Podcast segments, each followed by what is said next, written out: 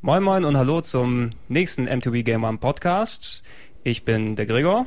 Ich bin Wolf. Ich bin die coole Sau am Tisch.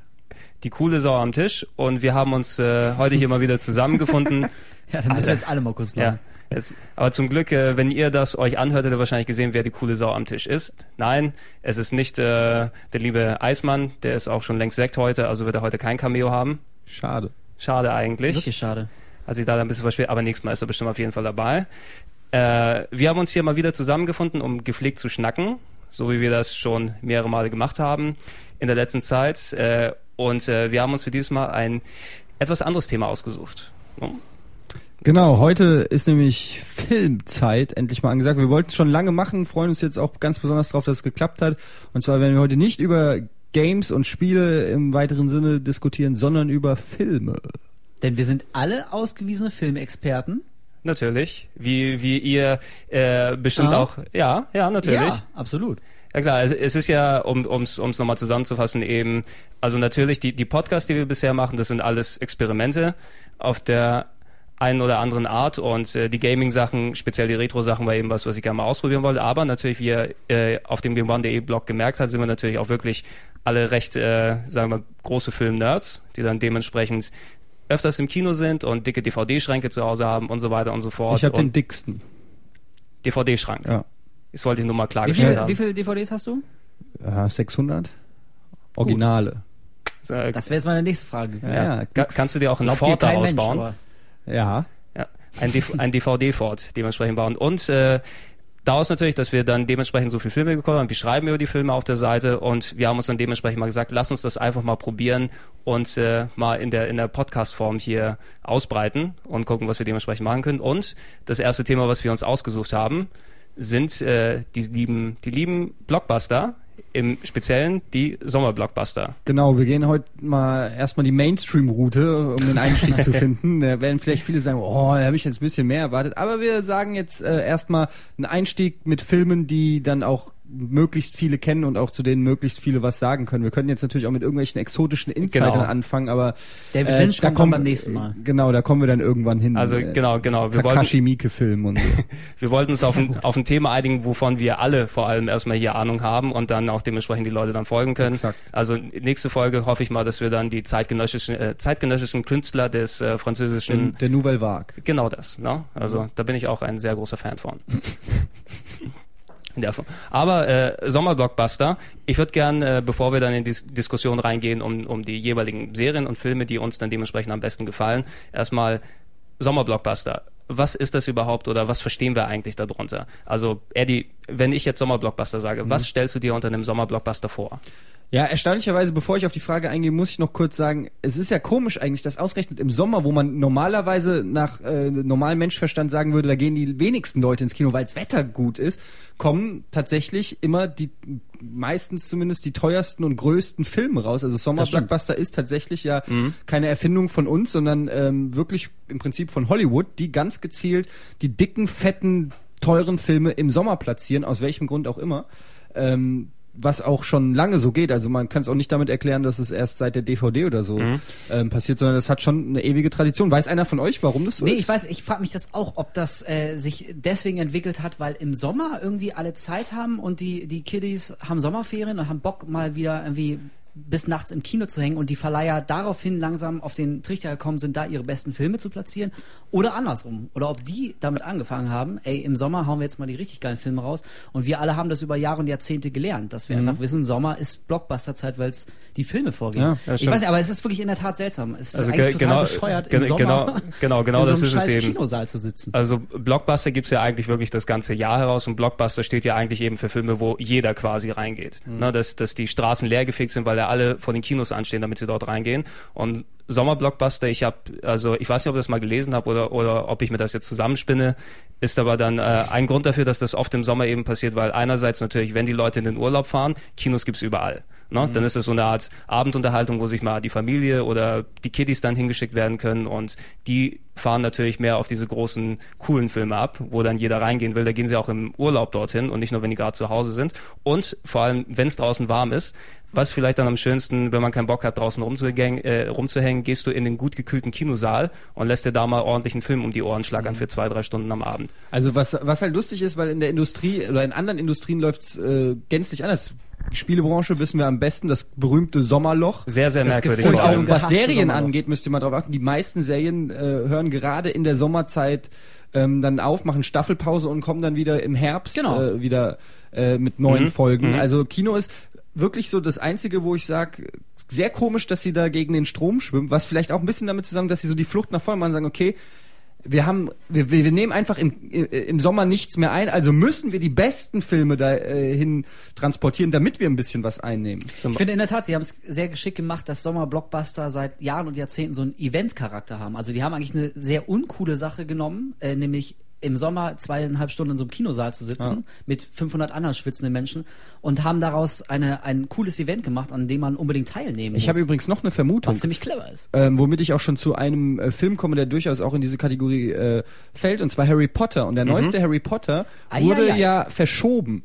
Und zwar um Genau. knapp ein halbes Jahr. Und, und zwar deshalb, damit er noch in das äh, Finanzjahr dieses Jahr ähm, äh, reinrutscht, da Warner Brothers eben äh, mit Dark Knight super Zahlen vorweisen konnte. Und wenn sie den äh, wenn sie Harry Potter zum äh, geplanten Zeitraum, nämlich Ende letzten Jahres rausgebracht hätten, dann hätten sie dieses Jahr ein dickes Minus gehabt im Finanzloch, weil sie einfach nichts so Fettes gehabt hätten, was dann die tollen Zahlen vom Vorjahr hätte ähm, garantieren können. Deshalb haben sie Genau. es einfach, der Film war fertig und auch okay und sie haben es einfach nur der, äh, der Finanzrechnungs äh, äh, halber verschoben. Und das kann auch ein Grund sein, warum die Blockbuster dann irgendwie in den Sommermonaten erscheinen aus irgendwelchen statistischen Bilanzierungsgründen. Genau, ja, woraus genau. man schon sehen kann, dass da eine gigantische Maschinerie dahinter Ja. steckt. Also die machen das nicht, um uns unbedingt eine Freude zu machen. Nee, dass die wissen schon Sommer ganz coolen- genau, warum. Eben. Ich meine, Also- wir quasi Zuschauer und Filmemacher sind beidseitig in so eine Abhängigkeit eingetreten. Die Filmemacher Ja. wissen, im Sommer gehen die Leute ins Kino. Die Kinogänger wissen, im Sommer kommen die supergeilen fetten Blockbuster, wo wir gerne ins Kino reingehen.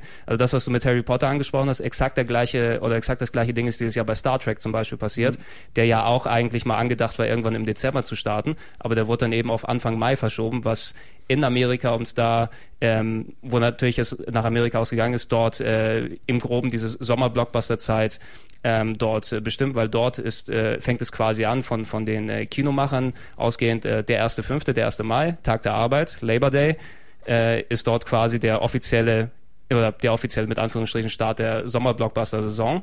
Das heißt, von dort aus werden dann die großen Filme fast jedes Wochenende nach und nach programmiert, äh, speziell dann zu Feiertagen, wo dann entsprechend viel mehr Leute dann Zeit haben. Und das zieht sich in Amerika natürlich immer durch, durch die Feiertage, die folgen im Speziellen dann eben der 4. Juli, was dort so der größte äh, Unabhängigkeitsfeier Independence Day. Independence Day, um auch nachher dann mal Ja. die Brücke zu schlagen zu einem Jetzt schon, Der fantastisch. tatsächlich, dieser gesamte beschissene Tag Independence Day ist mir nur im Kopf wegen Independence Day von Roland Emmerich. Also davor war das für mich eigentlich kein großer Begriff.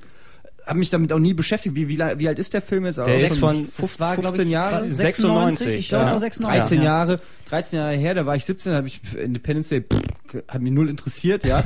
Mittlerweile äh, weiß ich, ah, Independence Day, ja, hier, ne, Will Smith kämpft gegen Aliens, alles klar, ich weiß, ganz besonderer Tag für Genau, euch. genau. Lass, lass uns doch gleich mal auf der Schiene weitermachen. Wir werden jetzt nach und nach mal einfach über unsere Lieblingsblockbuster oder die wichtigsten Blockbuster und so weiter nach und nach mal ein bisschen quatschen. Und Independence Day ist eben schon mal ein sehr guter Einstieg. Ich kann mich auch noch genau daran erinnern, damals, ich weiß nicht, welche Klasse ich dort in der Schule war, aber es war ja quasi überall, auch wenn du 13 vor, Jahren? ja, Ja, kann ich dir sagen. kannst du mir sagen? Ja, zwölfte. Es kann gut sein. Ich bin aber recht frühreich gewesen in der Schule. Also, meine, der Gag funktioniert so nicht. nee, Nee. ich habe keine Ahnung. Ich kann Aber nicht das rechnen. hindert uns nicht, einfach Nee. noch mehr rauszufordern. Egal. Ähm, aber auf jeden Fall äh, kann ich mich auch noch äh, damals erinnern, Independence Day ist natürlich hierzulande keinem eine, ein Begriff, aber da hat's dann einfach angefangen, überall waren Plakate, alles vollgeklebt mit äh, zu dem und dem Datum. Ich glaube, hier ist es natürlich nicht der 4. Juli gewesen, weil uns ist es scheißegal, wir wollen den Film hauptsächlich haben. auf jeden Fall ein Donnerstag. Auf jeden Fall. No? Also, Und- ja. Ja, nee, ich wollte sagen, Independence Day, ich erinnere mich noch was den Film so unfassbar gehypt hat, war dieser Teaser, der am Anfang kam. Und das kann Roland Emmerich tatsächlich sehr gut, was er auch mit Godzilla dann auch nochmal gemacht hat. Mhm. Und zwar, dass du, ich weiß noch genau, wie ich zum ersten Mal im Kino saß und diese Vorschau kam, du siehst, ich glaube New York war es, und dann kommt dieser riesen Schatten über Mhm. ja, die Stadt. der Hammer. Und du, Unglaublich. und du weißt erstmal überhaupt nicht, was Sache ist. Und dann glaube ich, beim nächsten Teaser hat man dann überhaupt erst Raumschiffe gesehen und dann hast du erstmal gedacht, oh, dicke Hose, äh, Halligalli. Ja. Hier, äh, da, da passiert einiges. Und dann kam irgendwann der Trailer, wo du dann gesehen hast, okay, äh, Weißes Haus und Freiheitsstatue und was weiß ich, wird alles, nee, Freiheitsstatue wurde gar nicht in die Luft gejagt. Aber, ja, oder Aber doch? sie war zerstört in der einen Szene, hat man ja, kann sein. Kopf- Aber Weißes Haus ist Ja, ja, genau. in die Luft gejagt und äh, ja, und du hast einfach nur gedacht, boah, sehen will. Genau, genau das, exakt. genau das ist das war der. bei mir auch auch dasselbe, diese, diese verdammten Schatten. Das ist ja auch so ein, so ein Bild geworden, das hat sich so ins kollektive popkulturelle Bewusstsein echt eingebrannt. Wenn so riesige Schatten, hier im Herbst startet doch äh, V, das Remake, die Serie. Ja, stimmt, äh, stimmt. Von der, V, von die der, Außerirdischen, genau. V, die Außerirdischen. Und äh, da sieht man jetzt schon im Teaser eine fast identische Szene. Die äh, große Städte überall auf der Welt, über die sich so riesige Schatten schieben von oben. Das ist einfach, das ist ein Bild, das finde ich auch immer, immer noch geil. Und ich muss auch sagen, damals, ähm, also mittlerweile mit ein bisschen Abstand, äh, der Film ist jetzt nicht perfekt Äh, gealtert. Der ist schon, ja, geht ja. leicht irgendwie ins, ins äh, Cheesyhafte. Bei District Aber- 9 übrigens auch. Gleiches, gleiches. Ja. District 9 von Neil Stimmt, Blomkamp auch wieder mit Schatten und Das ist auch einfach Ja, geil. das, das hat sich, das hat sich ja mittlerweile auch Ja, ein eingebaut. bisschen. Einfach Emmerich, ähm, wo es gerade angesprochen ist, eben Roland Emmerich, äh, Emmerich, Regisseur von äh, Independence Day, deutscher Regisseur, aber der dann zeitig in die USA abgewandert ist und sich dort dem Blockbuster quasi verschrieben hat. das Äh, schwäbische Spielberg. Man war ja zu dem Zeitpunkt auch ein bisschen stolz. Also Genau. das muss man ja sagen. Wir, äh, wir Deutschen haben ja in Hollywood nicht viel gerissen, aber dann mal einen Film zu machen mit Will Smith, den man ja zumindest auch schon durch Genau, Fresh der, Prince der und Co. Fresh. Prince, ne? Ja, und auch Mit cool Muckis. fand und dann ähm, so ein richtig prominent angeteaster Hollywood-Blockbuster, dann deutscher Regisseur. Also da war man schon äh, einigermaßen oh, nicht schlecht. Als Eben. er dann natürlich Ja. weiter Filme gemacht hat, das ging, ist es irgendwann gekippt nach Godzilla für mich, ja, aber Ähm, davon abgesehen war man erstmal stolz, aha, unser Mann in Hollywood. Genau, also Ja. em Emmerich hat äh, quasi ja schon bevor Independence Day dann eben 96 gekommen ist, der hat sich ja schon mal die Leute vorbereitet drauf. Er hat vorher gemacht Star. Universal Soldier, was ich persönlich dann damals äh, als Teenager hast du solche Filme natürlich geil gefunden. Natürlich. Ja? Van Damme, Lundgren, Dolph ja. Lundgren. Roboter, deutscher Regisseur kann nur geil sein. Schon der Titel, Universal Hat er nicht auch Soldier, noch das, auch wie alles hieß es, gesagt. Arche Noah-Prinzip oder nee, das Quatsch. war er das das war oder war es- oder war es? Ich kriege ich immer durcheinander bei den alten Nee, ich Sachen. glaube, das war wirklich äh, Roland Emmerich. Das war auch seine Abschlussarbeit von der Filmhochschule. Und dann kam noch sein erster großer Film Joey. Also großer Oh. Film. Joey, den Oh. fand ich nicht schlecht 84, mit dem ja, roten der war Telefon. super, ey, ganz der war teilweise, den habe ich viel zu Voll früh scary. gesehen. Da Ja. war ich, Ja, hat weiß jeder nicht, viel zu früh 10 gesehen. oder so. Und ich hatte so Schiss gehabt. Ohne Scheiß. Der Gab's war, da, ja. da gab's ja auch so eine strange Szene mit Darth Vader irgendwie in einer, in einer Fantasie-Illusion oder so, das weiß ich noch. Und ja, es war auf jeden Fall sehr strange, wie dann die Sachen, die Spielzeuge geflogen sind Ja. und so. Und ich finde den immer noch geil. Jetzt schön, dass ihr es mal erwähnt habt, den werde ich mir auf jeden Fall auf DVD Also-. Der ist auch wirklich gut. Also der läuft nur alle Jubeljahre mal im Fernsehen Joey, und dann, dann gern so auf dem ersten, zweiten Auf dem ersten, 22.45 Aber es lohnt sich. Der ist wirklich immer noch sehr, sehr gut. Und der war, der ist vor allem, wenn man, also ich habe den auch schon lange Zeit nicht mehr gesehen, ich habe auch nur noch die Angst vor dieser komischen Puppe im Kopf, Ja. im Hinterkopf. Ja, mit dem Monokel. Die, oh Diese Gott, die war so schlimm. Puppe, und die, die ruft dann auf dem Kindertelefon an und solche Geschichten. Ja, Also, das war so die, vor allen Dingen von der Prämisse her war Joey, jetzt trifft mir zwar ein bisschen ab, aber muss man kurz sagen, Man muss das mal erwähnen. äh, war von der Prämisse her ja genau in dem Zeitalter, äh, kam es raus, glaube ich, Ende der 80er oder so, äh, Mitte, Ende 80er. war das nicht 84, glaube ich? Ja, Mitte der 80er auf jeden Fall, wo die ganzen Filme hier Zurück in die Zukunft, Goonies und so weiter, so, Ah, so Explorers, äh, Ja, Flug des super. Navigator und so diese ganzen coolen Kindheitserinnerungen, Ah. Action, Adventure, Science-Fiction, Crossover mit Jugendlichen auf BMX-Rädern so ungefähr. und da kam halt Joey, der auch so eine E.T.-Prämisse hatte, aber halt unheimlich, unheimlich düster und, Mhm. und, und beängstigend war. Und du bist da mit seinem jungfräulichen Kinderherzen rangegangen und dann passieren da nur so crazy Sachen und du hattest echt einfach Schiss. Also ich weiß, dieses rote Telefon ist mir bis heute, es war wie Poltergeist für Anfänger. eben. Ich finde Also, generell, also Gruselfilme mit, mit Telefon, mit klingelnden Telefonen, Ganz schlimm. ist irgendwie echt immer Das ist gruselig. wie kleine nasse Mädchen. ich glaube, ich glaub, das wird, äh, wir wissen jetzt schon mal das Thema für den, für den nächsten Podcast mit den Kindheitserinnerungen und alle, die dann immer noch einen Kindheitstraumata. Kindheitstraumata, Ja, sehr schönes und die, Thema. Die, Ja, die, oh, ja, ja. oh, da Sollen wir mal alle- schnell wechseln? Also das, das, das erste Mal Poltergeist gucken, das. Oh, ah. ey. Ey, auf jeden Fall mal ganz kurz äh, vielleicht zurück zum eigentlichen Thema Blockbuster und Independence Day und Roland Emmerich und so. Äh, Independence Day ähm, hat auch einfach das fast perfekt gemacht, worauf wir alle irgendwie stehen, auch wenn es keiner gern zugibt. da ging einfach Dinge kaputt und zwar im ganz großen Stil. Also ich meine, Roland Emmerich hat halt das verdammte Weiße Haus in die Luft gesprengt. Das war, das war einfach, also allein die Eier zu haben, das mal zu machen als deutscher das Regisseur und und, es sah einfach geil aus. Es sah geil aus Super. und zwar, weil es nicht CGI war. Das muss man an Ja. der Stelle nochmal sagen. Äh, Independence Day war so der letzte richtig große Blockbuster, wo Dinge kaputt gemacht sind, wo sie noch Modelle gebaut haben. Ich weiß es noch, weil ich das Making-of damals gesehen habe und so. Ja. Und da haben sie wirklich alles detailgetreu nachgebaut und gemacht und irgendwann wurde es ab ähm, abgemeldet durch CGI und seitdem hat halt jeder Film 20 Gebäude, die spektakulär explodieren, aber es reißt einen nicht mehr so vom Hocker. Ja. Ich finde auch, also auf dem Sterbebett noch werde ich, werde ich mich weigern anzuerkennen, dass CGI geiler ist als echte Explosion. Absolut. Und wenn da 500 Mega-Rechner drei Jahre dran arbeiten und, und Ja, aber ich rendern, glaube, aber das- eine richtige Explosion ist einfach noch Ich glaube, das, das geht ja eh wirklich jedem auch so und äh, die Zeit wird uns, denke ich mal, da auch dann recht geben, wenn du dann in 20, 30 Jahren zurückguckst. Handgemachte Tricks kommen wieder. Im Absolut. ganz großen Stil. Im ganz, ganz großen Stil. Aber Emmerich, äh, Independence Day war eben, also da braucht man eh nicht viel über die Geschichte zu reden. Aliens überfallen die Welt und die Menschheit schlägt zurück, fertig aus. Mit einem Computervirus. Mit einem Was Computervirus. sie ganz einfach ins Netzwerk Und der einspeisen. Präsident geht selber ins Cockpit und fliegt Ja, ins natürlich. Alienschiff. Ja, Natürlich. Nach Und- dieser anfeuernden Rede am 4. Juli. Und die, und die First Lady war später selber Präsident bei Battlestar Galactica. Das ist ja auch Stimmt, wieder sowas bizarr. Typisches, wo dann ein deutscher Regisseur den amerikanischen Präsidenten so auf den Podest hebt, als, als ob Roland Emmerich sich Roland Emmerich sich einschleimen will in Hollywood und sagen, ich bin zwar Deutscher, ich weiß, wir Deutschen sind hier nicht beliebt, Zweiter Weltkrieg und so, ja, mea culpa, aber dafür lasse ich euren Präsidenten Ja. richtig geil abgehen. in, de in dem Film. Kontext, Emmerich war nicht Air Force One. Das war Peterson, glaube ich. oder? Wolfgang Peterson, Petersen. Ja, der, der, der hat es dementsprechend auch gemacht. Auch so eine richtige Propagandascheiße eigentlich. aber geiler Film. Ich habe aber gelesen, dass äh, Emmerich, der war auch ähm, im Weißen Haus in der Tat zu Gast bei, äh, muss ja noch Clinton gewesen sein, ne? Müsste es ja, Clinton- sicher. ja, ja, Clinton. Und äh, hat Bill Clinton an den Film vorgestellt und es war ihm extrem peinlich, als es, äh, als zur Szene kam, als das Weiße Haus gesprengt wurde. Habe ich auch gelesen in einem Interview. Da, da wäre er am liebsten vor Scham im Boden versunken, als Bill Clinton neben ihm saß und dann sehen musste, wie das Weiße Haus Ja, aber da hat Clinton einfach schon mal Aber die Green Card zerrissen und so. Ja, ne? darauf kann man keine Rücksicht nehmen, das ist einfach eine geile Szene. Zum Wein doch, Bill zum Clinton. Film kann man vielleicht sagen, dass es erstens auch Will Smith großer Durchbruch war Ja, auf klar. der großen Leinwand. Das ist einfach tatsächlich so. Davor war er natürlich bekannt als Fresh Prince und alles, aber da hat man ihn noch zum ersten Mal gut mit Bad Boys muss ja, man sagen. aber so. Bad Boys war danach, glaube ich. Äh, Tacken, war's danach? Oder?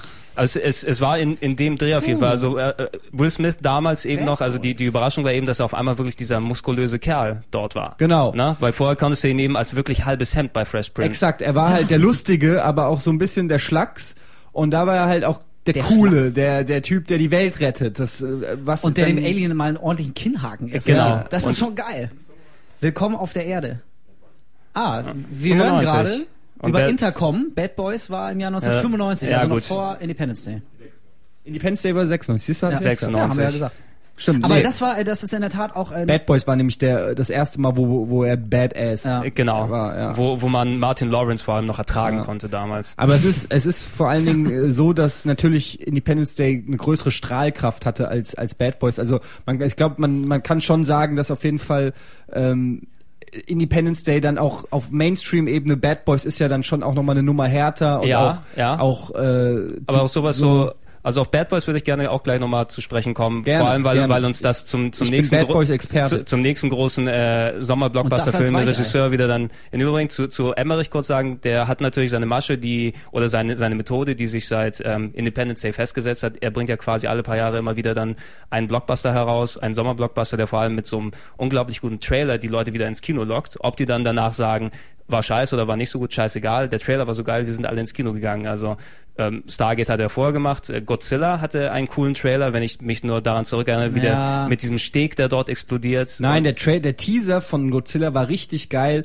Und zwar die Schulklasse im Museum und du siehst einen T-Rex und es war eine Anspielung nämlich auf Jurassic, Jurassic Park. Park, ja. Und du siehst die Schulklasse, wie sie in diesem Museum ist und da so ein Skelett von einem Mhm. Tyrannosaurus Rex sieht und irgendwie der Museumstyp hält eine Rede darüber und plötzlich stampft ein Fuß durchs Museumsdach, patz, und plättet dieses äh, Mini ähm, Ja, Skelett im Vergleich zu diesem riesen Fuß und dann ist erstmal fertig und dann kommt irgendwie Godzilla. Und dann hast du halt natürlich schon äh, gedacht so okay äh, habe ich schon Bock drauf. Wie gesagt, Weil, äh, also das- das so ein schon- großes Vieh will ich schon Das sehen. muss man sich schon anschauen. Size does matter. Ja, ja, genau. Der offizielle Genau, Claim. Genau, und das, das reicht einfach schon. Der Godzilla-Film ein besonders großes Trauma für mich, weil ich als als als Kind riesiger Godzilla-Film gewesen, äh, Godzilla-Film. Als riesiger, äh, als Kind war ich riesiger Godzilla-Film-Fan und hab Wer mir nicht? wer denn nicht und habe mir alles angeguckt von von äh, Leuten, die mit Gummianzügen durch die Gegend gelaufen sind. Und da war der der Emmerich Godzilla.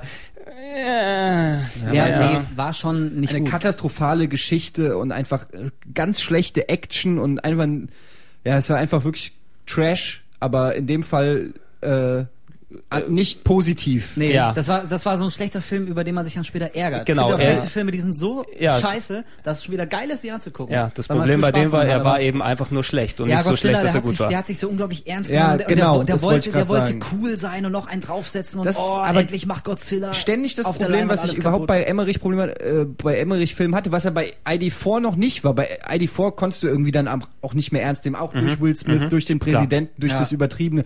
Aber dann gerade bei Godzilla und auch hier Day After Tomorrow und so viel zu ernst genommen diese Filme und dann funktioniert's dann eben auch wieder nicht. Da muss man dann auch bei so übertriebener Scheiße muss man dann auch mal Ja. so mit einem Augenzwinkern als Regisseur äh, das machen und sonst klappt's nicht. Eben. Also, Das Beste an Godzilla war die blonde Schauspielerin. Keine Ahnung, wie sie heißt, aber die ja, hat mir gefallen. aber Fer- Ferris, Ferris Bueller als Hauptdarsteller war schon ein bisschen strange. Stimmt, Ne? ja, Matthew Broderick. ähm, Matthew Broderick, ja. Äh, genau, also von, von Godzilla ist er dann eben weitergegangen. Day After Tomorrow, 10.000 BC, auch ein sehr komisches Ding. Er hat jetzt wieder einen tollen Trailer, Teaser, Schrägstrich, sonst was äh, gezeigt zu 2012.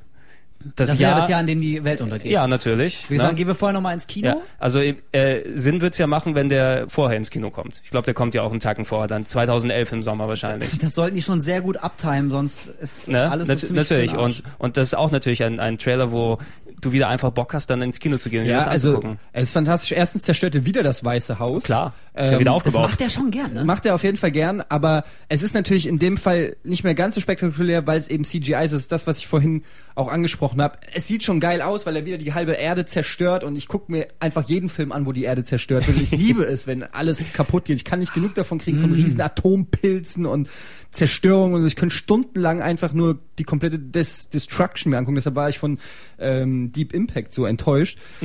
Ähm, Weil einfach zu wenig kaputt geht, obwohl er eigentlich von der Story her und so besser ist als Armageddon. Aber ich möchte einfach sehen, wie Sachen kaputt gehen, Okay. wenn schon ein Komet auf Mach, die Erde mach, machen wir da die Brücke zum Regisseur von Bad Boys und Armageddon und vielen anderen Filmen, den, den Mann, der eigentlich Sommerblockbuster ausstrahlt, der es Exakt. eigentlich im Pass stehen hat, Ja. der eine Werbung gedreht hat, wo er einen Knopf hat, wenn er draufdrückt, explodiert alles, sogar sein Pool. Ja? er, ist, er ist der einzige, er ist der einzig wahre, es ist Michael Bay. Ja, also ich kann da fast nichts zu sagen. ich darf nicht. lo love him or Doch, hate nee, him. lass- lass aber Michael Bay ist wirklich. Äh, es gibt ja, also man muss einfach mal sagen, es gibt nicht so viele Regisseure, wo du einen Film siehst und sofort den Film einem Ja. Regisseur zuordnen kannst. Da gibt's eine Handvoll, aber äh, erstaunlich viele, auch gerade in letzter Zeit, sind durchaus austauschbar. Aber einen Michael Bay-Film erkennst du immer daran, dass irgendwo eine Person steht, in die Ferne guckt, als ob irgendwo am Horizont die Wahrheit liegt, ja, die Augen guckt und die Kamera leicht von unten um die Person Ja, rumdreht super. und diesen, diesen Shot, der Bad Boys berühmt gemacht hat, den es in Armageddon gibt, den es äh, in, in, in allen, glaube ich, Michael Bay-Filmen gibt, den gibt es sogar äh, in ja auch in vielen Bruckheimer-Filmen, glaube ich. Ja, die, die, die haben ja, die haben ja relativ ko kollaboriert. Also man, man merkt eben, Michael Bay hat einen eigenen Stil. Pearl Harbor gibt's Pearl. Pearl Harbor und solche Geschichten, die dann, äh, der sich durchzieht durch seine ganzen Filme. Und Michael Bay hat ja angefangen als äh, Musikvideoregisseur. Also da kannst du, denke ich mal, sehen, wo seine, sein, sein Schnittstil hergekommen ist. Ja. Ja. nicht länger verweilen auf einem Bild als drei Sekunden, sonst kommt einer und haut dir auf die Finger. Ja, ich meine, Fincher hat auch als Videoclip-Regisseur angefangen, aber der macht Ja. qualitativ einfach, ist der Lichtjahre Ja, aber der von einem Typen wie Michael Bay. Ja, aber Der Michael wurde auch Bay hat gebrochen. Backstreet Boys Videos Ja. gemacht. Und zwar sehr gute, möchte ich was, sagen. was hat er denn auch hier? hier lass lass mich mal gucken. Das, das erste, wo er als äh, Regisseur hier angegeben ist, ist Playboy Video Centerfold. Alter, No? Habe ich gesehen. warum ist er denn dabei Ja. nicht geblieben? Hab ich gesehen er und hat mir gefallen. Ja, und nur wegen Bay aber wahrscheinlich, ne? Und äh, für Meatloaf hat er Videos gedreht und And I would do anything for love, but I won't do that. Boah, jetzt- jetzt no, no. Eine ganz abgefahrene Brücke zu Rock Your Picture Show. Das war auch äh, ne habe ich, hab, hab ich mir letztes Jahr Stimmt, zum ja. ersten So Mal angeguckt. Was? Ja, äh, Grad es war, du, Gregor, das ich weiß. mich. Äh, was soll das heißen? äh, es war eine Wissenslücke, die ich letztes Jahr geschlossen habe mit der Rocky Horror Picture Show.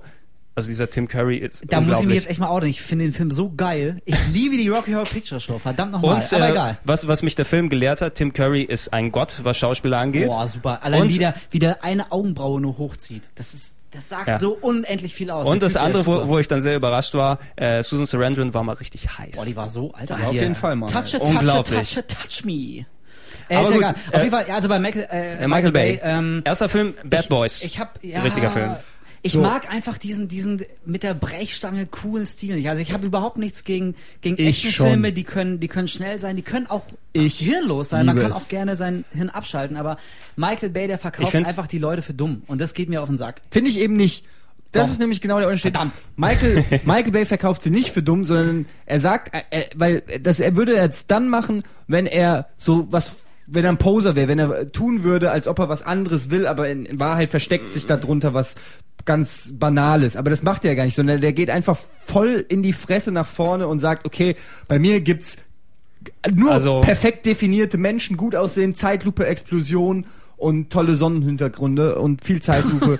und Megan das Fox. war's, ja. Immerhin. Also ich meine, je, Also- jeder hat bestimmt einen Michael Bay-Film auf die eine oder andere Art, den er selbst dann dementsprechend immer noch toll findet. Ähm, äh, The, äh, Bad Boys eben über Lieb das ich. Bad Boys fand ich großartig als Teenager. Fanat Ich habe fantastisch. beide Teile damals. auf DVD und ich kann, die kann ich mir regelmäßig angucken. Ich liebe Bad Boys. Also den ersten, den fand ich auch, der hatte so einen gewissen, gewissen Charme, mochte ich auch noch. Aber den zweiten, da, der ist Okay, schlecht okay, da- da- da- da kann man aber auch sehen- menschenverachtende Scheiße. Der, der Warum? hatte, der hatte das kann ich nicht verstehen, das höre ich immer absolut, wieder. ey. Warum ist das denn menschenverachtende Scheiße? Ey, wenn die da nur, nur um des coolen äh, Bildes wegen, wenn die da über irgendwelche Leichen Siehst du, brettern, das- ist mir scheißegal. darf ich das ist aber, Argument- ist aber eine coole Szene. Ey, okay, darf ich da auf dieses Argument Nee, eingehen? ey. Bitte. Bitte. Bitte. Und Ja, zwar, los. warum Ja, schon sich bei, Bad sehen- Boys 2, bei Bad Boys 2 regt sich jeder über diese Leichenszene auf. Und ich möchte es mal kurz festhalten. In dem Film werden 300 Menschen umgebracht, die leben. Ja. Scheißegal. Das ist Aber wenn man über die Toten fährt, die schon tot sind, dann regen sich alle auf. Das zeigt doch, das ist das gleiche Ding, wo die Leute immer sagen, nö, aber nicht der Hund. Also da hört der Spaß aber auf. Wenn der Hund umgebracht wird, dann ist der Film unmoralisch. Davor sechs Millionen Menschen Kehle aufgeritzt, Beine abgehackt, gequält, zu Tode. Aber Ja, sobald ist dem Hund was passiert, ist das faschistische Scheiße. Was ist das denn? Nee, weil, Die- weil dieses, also dass, dass da 300 Leute umgebracht werden, finde ich auch schon scheiße. Ohne Scheiße, da will ich mir eigentlich auch schon nicht angucken. Das macht aber in diesem bizarren Michael Bay, wir müssen eine Story erzählen und irgendwie zum Finale kommen Kontext, macht es irgendwie noch Sinn. Aber Leichen zu überfahren, einfach nur weil man eine coole Szene hat, das ist absolut. Ja, aber ich find's schlimmer, überflüssig für lebendige. Menschen zu überfahren, Ja, natürlich ist es schlimmer, lebendige. Aber Und ich meine, wie gesagt, da, ist es halt diese bizarre Logik dahinter, ja, irgendjemand muss ja im Actionfilm sterben. Also es ist natürlich voll für den Arsch. Aber weißt du, wenn du eh schon tote Leute hast und die werden auch nochmal überfahren, weil es eine coole Szene ist. Nein, die fallen halt hinten Dann, aus dem ey, Auto raus. Michael ich finde das super realistisch. Ja, Das, super realistisch. Äh, Aus dem Leben gegriffen. Ey, sorry, Mir- Schatz, ich konnte nicht ausweichen. mir ist, mir ist gerade auch aufgefallen, ich habe ihn nicht gesehen. Du hast Bad Boys 2 nicht gesehen? Habe ich nicht gesehen, nein. Ich habe äh, so gut wie alle anderen Michael Bay Filme gesehen, äh, aber nicht Bad Boys 2. Bad Boys 1 war cool genug, aber da hatte ich glaube ich schon die Schnauze voll von Martin Lawrence, weil der ist mir so auf den Sack Ja, gegangen das irgendwann ist- mal einfach, dass dass ist ich, dass, ja, dass dass mich da selbst Will Smith nicht Ich, reingezogen mu- hat. ich muss dazu sagen, dass ich auch tierisch auf, auf diese Buddy äh, und auf diese Das Black, cool, Black klar. Comedy stehe. Also ich stehe auf auf diese ganzen Stand-up-Comedians, äh, ich stehe auf, auf, auf diese ganzen äh, Buddy-Movies von, von Beverly Hills Cop angefangen bis hin äh, zu äh, ja, Money Talks mit Chris Tucker und äh, Rush Hour und so. Also das, jetzt jetzt wird schon schwer. Nee, ich gu gucke ich einfach super gerne. Also ähm, ich, Mag ich mag ich- diesen schwarzen Humor einfach. Ich, ich, ich finde es einfach irgendwie cool. Ich mag das ich auch. weiß auch, dass er nicht besonders geistreich oft ist. Ich, aber ich habe sogar hier, wie Na, heißt der, wo Eddie schlimm. Murphy diese Fette spielt? Äh, Äh, Norbit. was? Norbit. Norbit. Fantastisch. Bei dem Film habe ich so gelacht, hab ich, ich habe Tränen Das gelacht. ich muss, doch nicht. Ich muss, Ich, hast du ihn mal gesehen?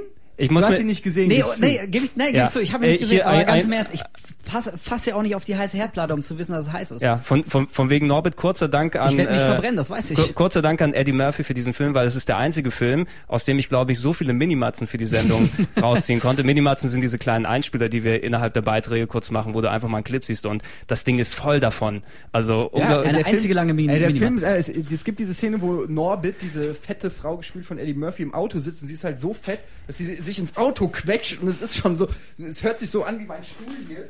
Ja, sie, sie, sie, sie quetscht sich so rein und jedes Mal versucht es anzuschneiden und ihr fetter Bauch drückt auf die Hupe. Äh, äh, äh, äh, dann dreht sich um. Äh, äh. Es ist so übertrieben. Und Hupende Ja. Autos sind auch immer lustig. Ich so, aus Äh, immer, so immer lustig. Lacher. Aus- aus- aus also ich finde, Nor Norbert Ja. ist auch, äh, also gegen den Film habe ich auch nichts, weil ich habe ihn auch nicht gesehen und ich, also vielleicht gucke ich mir irgendwann an, werde ihn auch Übrigens- bestimmt nicht sehr gut finden, aber dann ist auch wieder gut. Aber diese, DVD diese zu Hause. Buddy- Buddy-Geschichte, ich mag sowas auch, aber äh, was mich auch nervt, die bedienen halt irgendwie echt immer nach Schema F so gewisse Klischees. also weißt du, so eine natürlich. Szene, da sitzt der schwarze Cop neben dem weißen Cop und dann macht der schwarze Cop Hip-Hop an und der weiße Cop ist völlig entsetzt, als hätte er in seinem Leben doch nicht Hip-Hop gehört, ein ganzes Genre der Musik, ihm völlig unbekannt. Natürlich. Was ist das denn? Hey, das ist Hip-Hop, Motherfucker. Ja. Weißt du, dann, dann drehen die beide ganz füße am Radio, weil jeder seine Musik hören will und am Ende brechen sie den Knopf ab und hören gar nichts mehr. Oh. Weißt du, und das sind so Sachen irgendwie, da- also Aber Aber das irgendwann so nach dem unterscheidet dann die 20. guten Film- Buddy-Movies Ja. von den schlechten. Aber Das das, stimmt das, natürlich, das, das beste Buddy Aller Zeiten, da wird mir jeder hier beipflichten, schlappe Bullen beißen nicht. Ja, super, geil. Ja? Oder wie mein Vater damals auf die VHS-Kassette noch, noch geschrieben hat, äh, Bullen tanzen nicht. Er dachte, er dachte der Film hieße Bullen tanzen nicht, bis ich ihn irgendwann mal Ja. so als kleines Kind Der- reingemacht habe und gesehen habe, es ist Genau. schlappe Bullen Also beißen mein, nicht. ich bin Vielen ja Dank, immer noch Daddy. großer Verfechter von äh, 48 Stunden. Ja. Ist natürlich auch cool, aber ist Nick natürlich schon Nolte und cool, cool, cool. Ja, also, so schlappe Bullen beißen nicht ist einfach ein großartiger Film mit Dan Aykroyd und Tom Hanks, als Tom Hanks noch lustig war. Und dünn. Ja. Und dünn, Ja. wo, sie, wo sie einen Pagan-Kult ausheben von äh, Gotteslästerern. Und War schon großartig. sehr, sehr gut. Ja. Jetzt weiß ich auch, welchen Film ihr meint, weil der heißt nämlich auf Englisch Äh, Dragnet. Dragnet. Genau. Ja. Ja. Mit diesem lustigen Pagan-Kult und den ganzen bunten Pillen. So gut. Damals, der, damals, damals der Zusammen Pagan war der Unter Untertitel von Ultima 8, deshalb hatte ich dort irgendwie mal einen Zusammenhang im Kopf. Tatsächlich, ja, Warum auch immer. Ultima 8, Sehr stranges Zeug. Aber es ist für hier ja, glaube ich, auch nicht zu vernördet, oder? Was? Pepper pflichtet mir bei. Der Ja. Nerdometer schlägt gerade aus. Ähm, Michael Bay, na, äh, nach Bad Boys, auch ein Film, der mir damals sehr gut gefallen hat. Äh, The Rock. Fand ich super damals. Muss Nee. ich, muss ich auch zugeben, irgendwie, äh, jetzt werden mich alle verlachen. Nee? Fand ich Was? damals aber auch gut. Doch, hat, mir- hat mir Ich Spaß bin gemacht. damals enttäuscht gewesen und heute kann ich mir gar nicht mehr angucken. So, sowohl Con Air, über den wir auch noch gleich sprechen werden, als auch The Rock. Ich halte gerade die Blu-ray von Con Air, die heute ich, angekommen äh, Con ist. Air noch besser finde, aber ähm, ich weiß, dass The, The Rock unheimlich viele Fans hat. Ich kann es bis heute nicht nachvollziehen. Ich finde die Action lame. Ich finde Sean Connery lame in der, also in der, ähm, in dieser, Rock. in dieser äh, Szene Sean Connery fand ich als äh, in Highlander fand ich ihn cooler. Ich fand ihn äh, als Vater von Indiana Jones äh, cooler, als James Bond sowieso.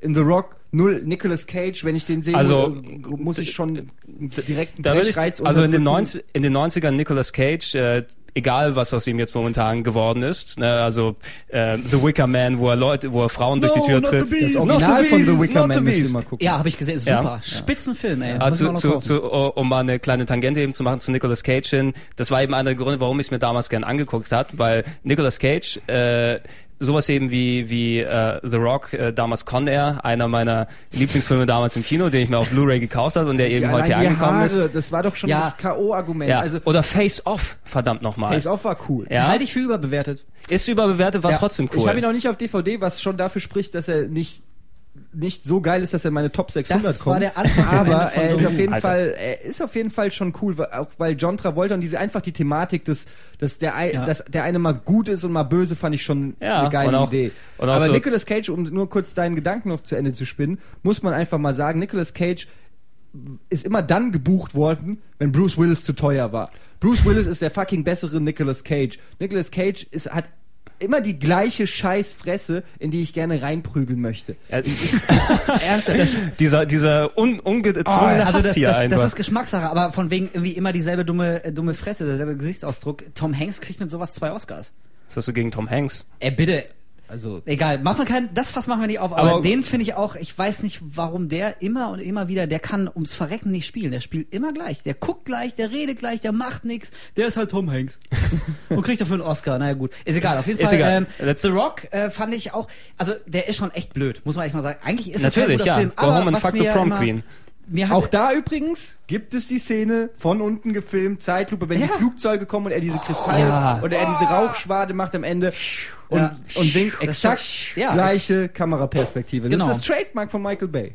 Aber ich mochte, ich mochte immer Ed Harris als General Ed Harris, Hubble, als Ed Harris war auch super. Auf Ed Harris Truman stehe ich Show. extrem. Der ist super, der Ja, Typ. Truman Show auch einer Ja. best, äh, besten Filme, die je gemacht wurden. Auf jeden Großartig. Fall. Und ich fand auch in The Rock, gerade weil er jetzt nicht so ein klassischer, völlig durchgedrehter Mhm. Psychopath-Bösewicht war, eigentlich will er ja niemanden töten und deswegen kommt er auch am Ende in die Bredouille, ob er es jetzt durchziehen muss Ich muss oder euch nicht. leider alle in die Luft jagen. Aber gut, gut. ja, äh, scheiße. Aber The, Rock, wie, halt- du hast ja gerade äh, Bruce Willis angesprochen. Bruce Willis war rein zufälligerweise auch der Hauptdarsteller von Michael Bays nächstem großen Film, das Sommerspektakel genannte Armageddon. In meiner Hate-Liste auf jeden Fall in den Top 10. Ganz ich, weit vorne. Ich hasse Armageddon. Hast du auch in deiner Sammlung bestimmt, oder? Und pass auf, nee, habe ich nicht. Und äh, das Schlimme ist, ich weiß, dass Ich zum Beispiel. Simon Kretschmer großer Armageddon-Fan ist und ich Oh. streite mich immer darüber mit ihm.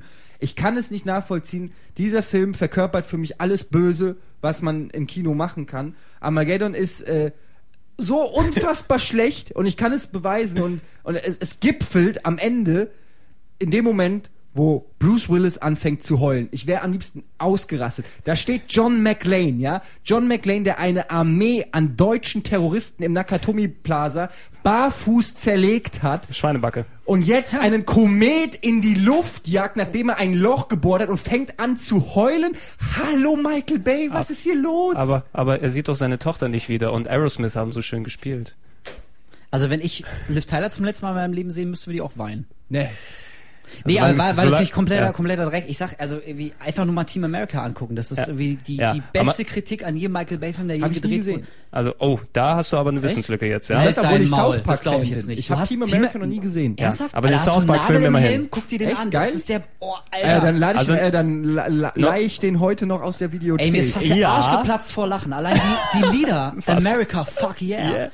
Ey, ohne Scheiß, Eddie, sofort heute Abend angucken. ich gehe heute direkt in die. Videothek. Ich habe eine bei mir um die Ecke, da bin Wirklich? ich auch Mitglied. Ich Also das schwör's dir in die Hand, ja. du wirst, Alter, Sehr hau schön, da hau einfach auf den Counter und sag dann America, fuck yeah. Und dann kriegst du es her. wirklich, da ist, da ist alles gesagt über jeden Michael Bay-Film, der je gedreht schön, wurde und auch noch gedreht Ja, wird, in diesem einen Film. Übrigens, Armageddon, große Story, ne? Da Ja, kommt der, der. Meteor knallt auf die Erde, machen wir ihn kaputt. Was ich an, eine Sache muss ich an Armageddon lassen, ähm, und zwar, das ist, dass ich tatsächlich, dass der, oder zumindest bei mir und im, auch durchaus im Bekannten- und Freundeskreis ähm, dazu geführt, dass man sich Gedanken drüber gemacht hat, ob es funktionieren würde. Und Mhm, es scheint ja wohl auch, was ich so, mein Kenntnisstand, was äh, Meteoritenabwehr angeht, ist jetzt nicht übermäßig gab- gut. Aber ich glaube, dass das tatsächlich eine Methode wäre, die man machen könnte, wenn mal ein globaler Killer, Zitat Ende, ähm, auf die Erde zukommt. Also damals die, die Diskussion, äh, also die, die Filme wurden ja quasi gemacht, es war ja nicht nur ein Film Armageddon, sondern da gab's ja, den hast du auch vorhin angesprochen, kurz Deep Impact zeitgleich. Ähm, waren beides Filme, bei denen es darum ging, dass ein Meteor ankommt und die Erde zerstören wird und wie die Leute damit umgehen. Und Armageddon war Nicht natürlich, natürlich, wir fliegen hin und äh, lassen alle sprengen. Und bei Deep Impact, wir hauen ab. wir hauen ab, ne? In, in, in der Form und die, äh, Die gab, uns ganz tief in, ein. den- in, den, in den 70ern gab es das Thema ja schon mal, ich glaube, da gab es einen Film mit Sean Connery damals sogar. Ja, äh, Meteor. Me Meteor, Meteor ne? er, ja. wo, wo das schon mal aufgenommen und äh, die, die Kinofilme wurden in den 90ern dann gemacht, weil es kurz war, es war, glaube ich, dieser ähm, der eine Komet, äh, Shoemaker Levy, ich weiß nicht mehr welcher das war, aber der ist auf den Jupiter geknallt, wenn ich mich zu, zurecht erinnere. Und da gab es die Diskussion, wie würden wir das machen, wenn der nicht auf den Jupiter knallen würde, sondern bei uns auf die Erde. Und da ist dann natürlich dann diese Gedankenspiele entstanden. Wie wird's funktionieren, wie könnte es gehen? Und da hat uns Michael Bay natürlich gezeigt, schicken wir unsere äh, Hollywood A und B-Riege an Schauspielern hoch, ja, lassen davon alle an strategisch wichtigen Punkten abkratzen, mit äh, Flashbacks oder mit, mit Umschnitten zurück auf die Familie, die unten dann im Kontrollzentrum sitzt und weint. zu den Vorher kriegen wir man muss ja auch mal erwähnen, dass Ben Affleck auf einer Bohrinsel arbeitet. Ja!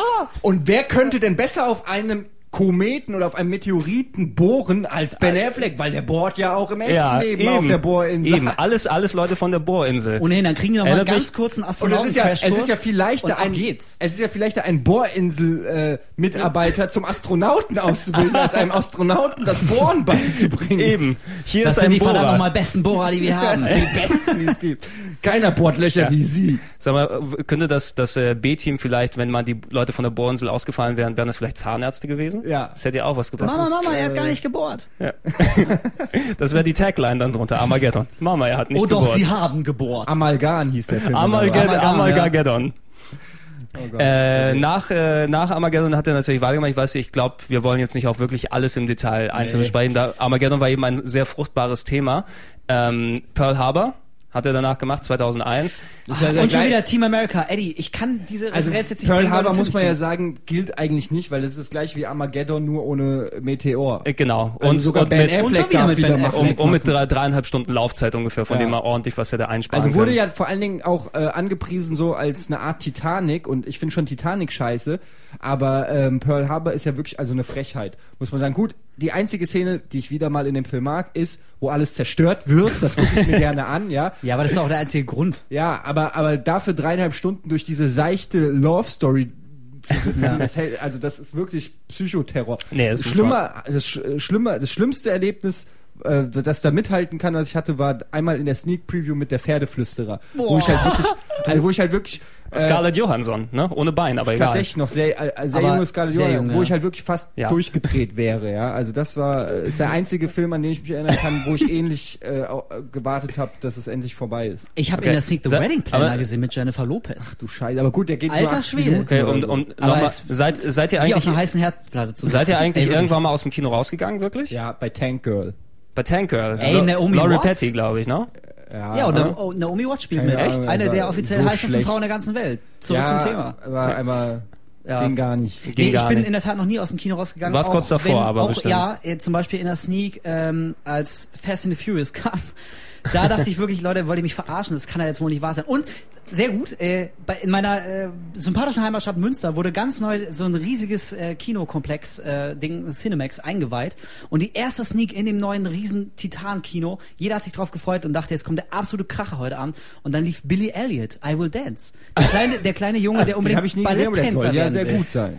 Ich dachte, ey Leute, habt ihr alle Nagel im Helm? Kann jetzt wohl nicht wahr sein. Da sitzen Unglaublich. 5000 Leute, freuen sich auf einen geilen Film, kommt Billy ich, Elliot. ich bin auch noch nicht aus dem Kino Zu Recht, rausgegangen. kein ich, Blockbuster. Ich bin auch noch nicht bisher rausgegangen, einfach aus der Tatsache, du hast für das Ding bezahlt. Irgendwie fü- fühlst du dich ja schon verpflichtet. Also, Also, meistens Ja, ich greift auch ja so. dann Verdammt meistens, wenn der Film so schlecht ist, greift ja auch oft Plan B, dass man einfach reinruft und äh, also dann, so du, dann auch du machst dann zerstört. das Ja, Mystery das- Science Theater Prinzip Weil, ja, das raus. ist tatsächlich in, in Frankfurt, äh, in der, wo ich immer in der Sneak war, war das dann irgendwie gang gäbe. Ich weiß nicht, wir waren in Strange Days, da habe ich einmal den besten, der ja ganz Ja, cool ist, aber cool. äh, da, Ja. da hatte ich einmal einen coolen Spruch, da hat das ganze Kino gel gelacht. Das war so äh, der Moment, wo ich gedacht habe, hey, Hey, alles klar, das will ich beruflich machen. Also, ähm, wo dann Im irgendwie Kino er- stören? ja. Exakt. und äh, nee, da gibt's diese eine Szene, wo er irgendwie sie- dieses Netz aufhat und äh, dann eine Sexszene mit, wie heißt sie hier, Juliette Lewis. Ja. Und äh, der Film handelt ja irgendwie davon, dass man äh, wie, wie ja, erklärt man Erinner das? Erinnerung Gespeicherten implantiert. Erinnerungen kann man genau, sich anschauen. die emotional nachempfinden Genau. kann, wenn man das äh, ähm, Im Jahr dieses, 96. Dieses Ding, ja, dieses Ding aufhat. Und dann gibt's halt diese Sexszene und dann hört's mittendrin auf und dann schrei ich halt scheiß Akku äh, rein, genau in dieser Sexszene. Schon und gut. das Kino fand sehr Also es- lustig. Und ich bin wirklich aufgestanden, habe hier Das sind die Momente, für die man als, als Kinostörer lebt. Stimmt. Ja, Eddie, Eddie winkt gerade ganz Präsident selbstzufrieden. gewunken, Ja. ich werde hier wahrscheinlich gleich gehasst werden, aber einen Film gab es, wo Noch ich, mehr? nee, wo ich wirklich äh, fast rausgegangen wäre. Das war ein Helge Schneider Film. Boah, Alter. Das Texas, war, ich leg sofort nee, nicht, nicht Texas, wo Inspektor 00 Schneider, oder? 00 Null Schneider. Schneider. Ja, ich bin, ich bin reingegangen, also ich, wirklich, ich war kurz Aber drauf und Moment, dran. wusstest du, äh, was kommen würde oder, oder war das ein Sneak? Ich, und ich, kannte, ich kannte Helge Schneider eben nicht von dem Film her, ich hatte Texas nicht gesehen. Oh.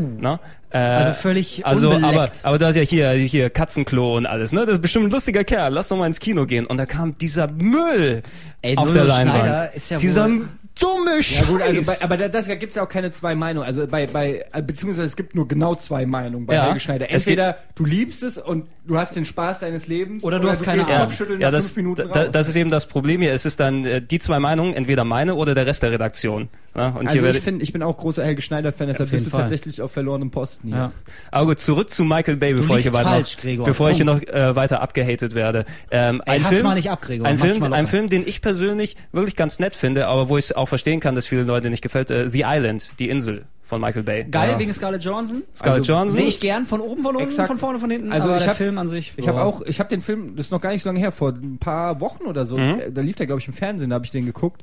Hat mich davor auch nie interessiert, weil katastrophale Kritiken, Ewan McGregor, ja, Ja, aber- auch mir jetzt ja. auch nicht äh, in so zumindest in so einer Rolle äh, Trainspotting fett, ja, aber ansonsten äh, haut mich haut es mich jetzt nicht so vom Hocker, aber Scarlett Johansson in so einem engen, Ja, engen Körper, engen, ja, äh, weißen Dress die ganze Zeit am Rennen. Und auch die- Why not? Und auch die Geschichte. Die beste Szene von Scarlett Johansson ist ja der Anfang von äh, Lost in Translation. Lost in Translation, wo sie einfach nur auf dem Bett liegt, man ihren Arsch anguckt ihren Arsch. für fünf Minuten. Muss man, man kann es auch nicht schöner formulieren. Man sieht einfach ihren geilen Arsch auf dem Bett liegen. Moment, ist das- das mal ein Einstieg in den Moment, Film oder Moment, was? das, da das, hat er geht, mich das, schon das geht danach weiter? Ich weiß es gar nicht.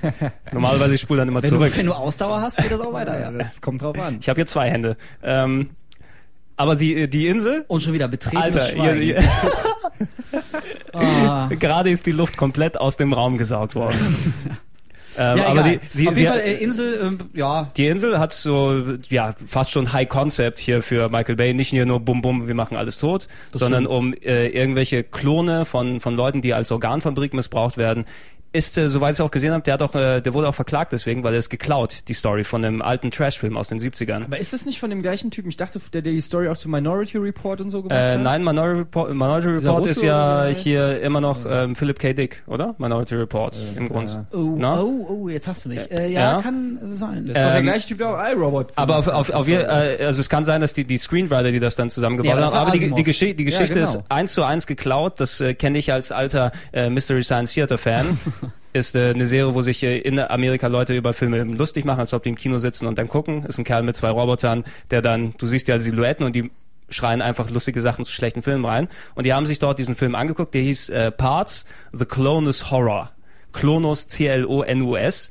Und die Geschichte ist fast eins zu eins genau die aus The Island. Also wirklich Leute, die dann aufgezogen werden, die, die, die sind dann auf einer Insel und werden als Organfabriken dann aufgezogen und dann sagen die denen, ja, wenn ihr alt genug seid, äh, ihr werdet nach Amerika geschickt. Und Amerika ist dann einfach dort, wo die auseinandergenommen. Und der wurde deswegen verklagt und der musste auch ordentlich dann Geld latzen. Oder jedenfalls die Produktionsfirma. Naja, er hat's ja. Er hat's ja. Hat er Am genug. Battlestok geht er noch nicht. Ja. Nee, also die, die, äh, also die Island wegen der schlechten Kritiken eben, also die, natürlich hat jeder Michael Bay seine schlechten, äh, Michael Bay Film seine schlechten Kritiken, aber der ist in Amerika fast schon gefloppt, kann man sagen. Der Ja. hat nicht wirklich viel eingespielt, dafür im Rest der Welt, weil im Rest der Welt zieht sowas ähnlich wie Troja zum Beispiel von Wolfgang Petersen. Das hat in Amerika auch nicht gezogen, im Rest der Welt ohne Ende. Oder Alexander von Oliver Stone, um Boah. da in dem Thema zu bleiben. der ist echt. Ähm, Michael Bay wollte sie wieder rehabilitieren, hatte sich für sein nächstes Projekt ausgesucht, einen großen Franchise als äh, ja die die liebste Kinderserie aller Amerik äh, Amerikaner damals wohl nach äh, GI Joe, äh, die Transformers und hat sich dann darauf gestürzt. Und ja, äh, wie viele vielleicht mitbekommen haben, die in den letzten Wochen mal aus dem Haus gegangen sind oder sowas, ist schon jetzt der zweite Teil im Kino und es war schon recht erfolgreich, oder?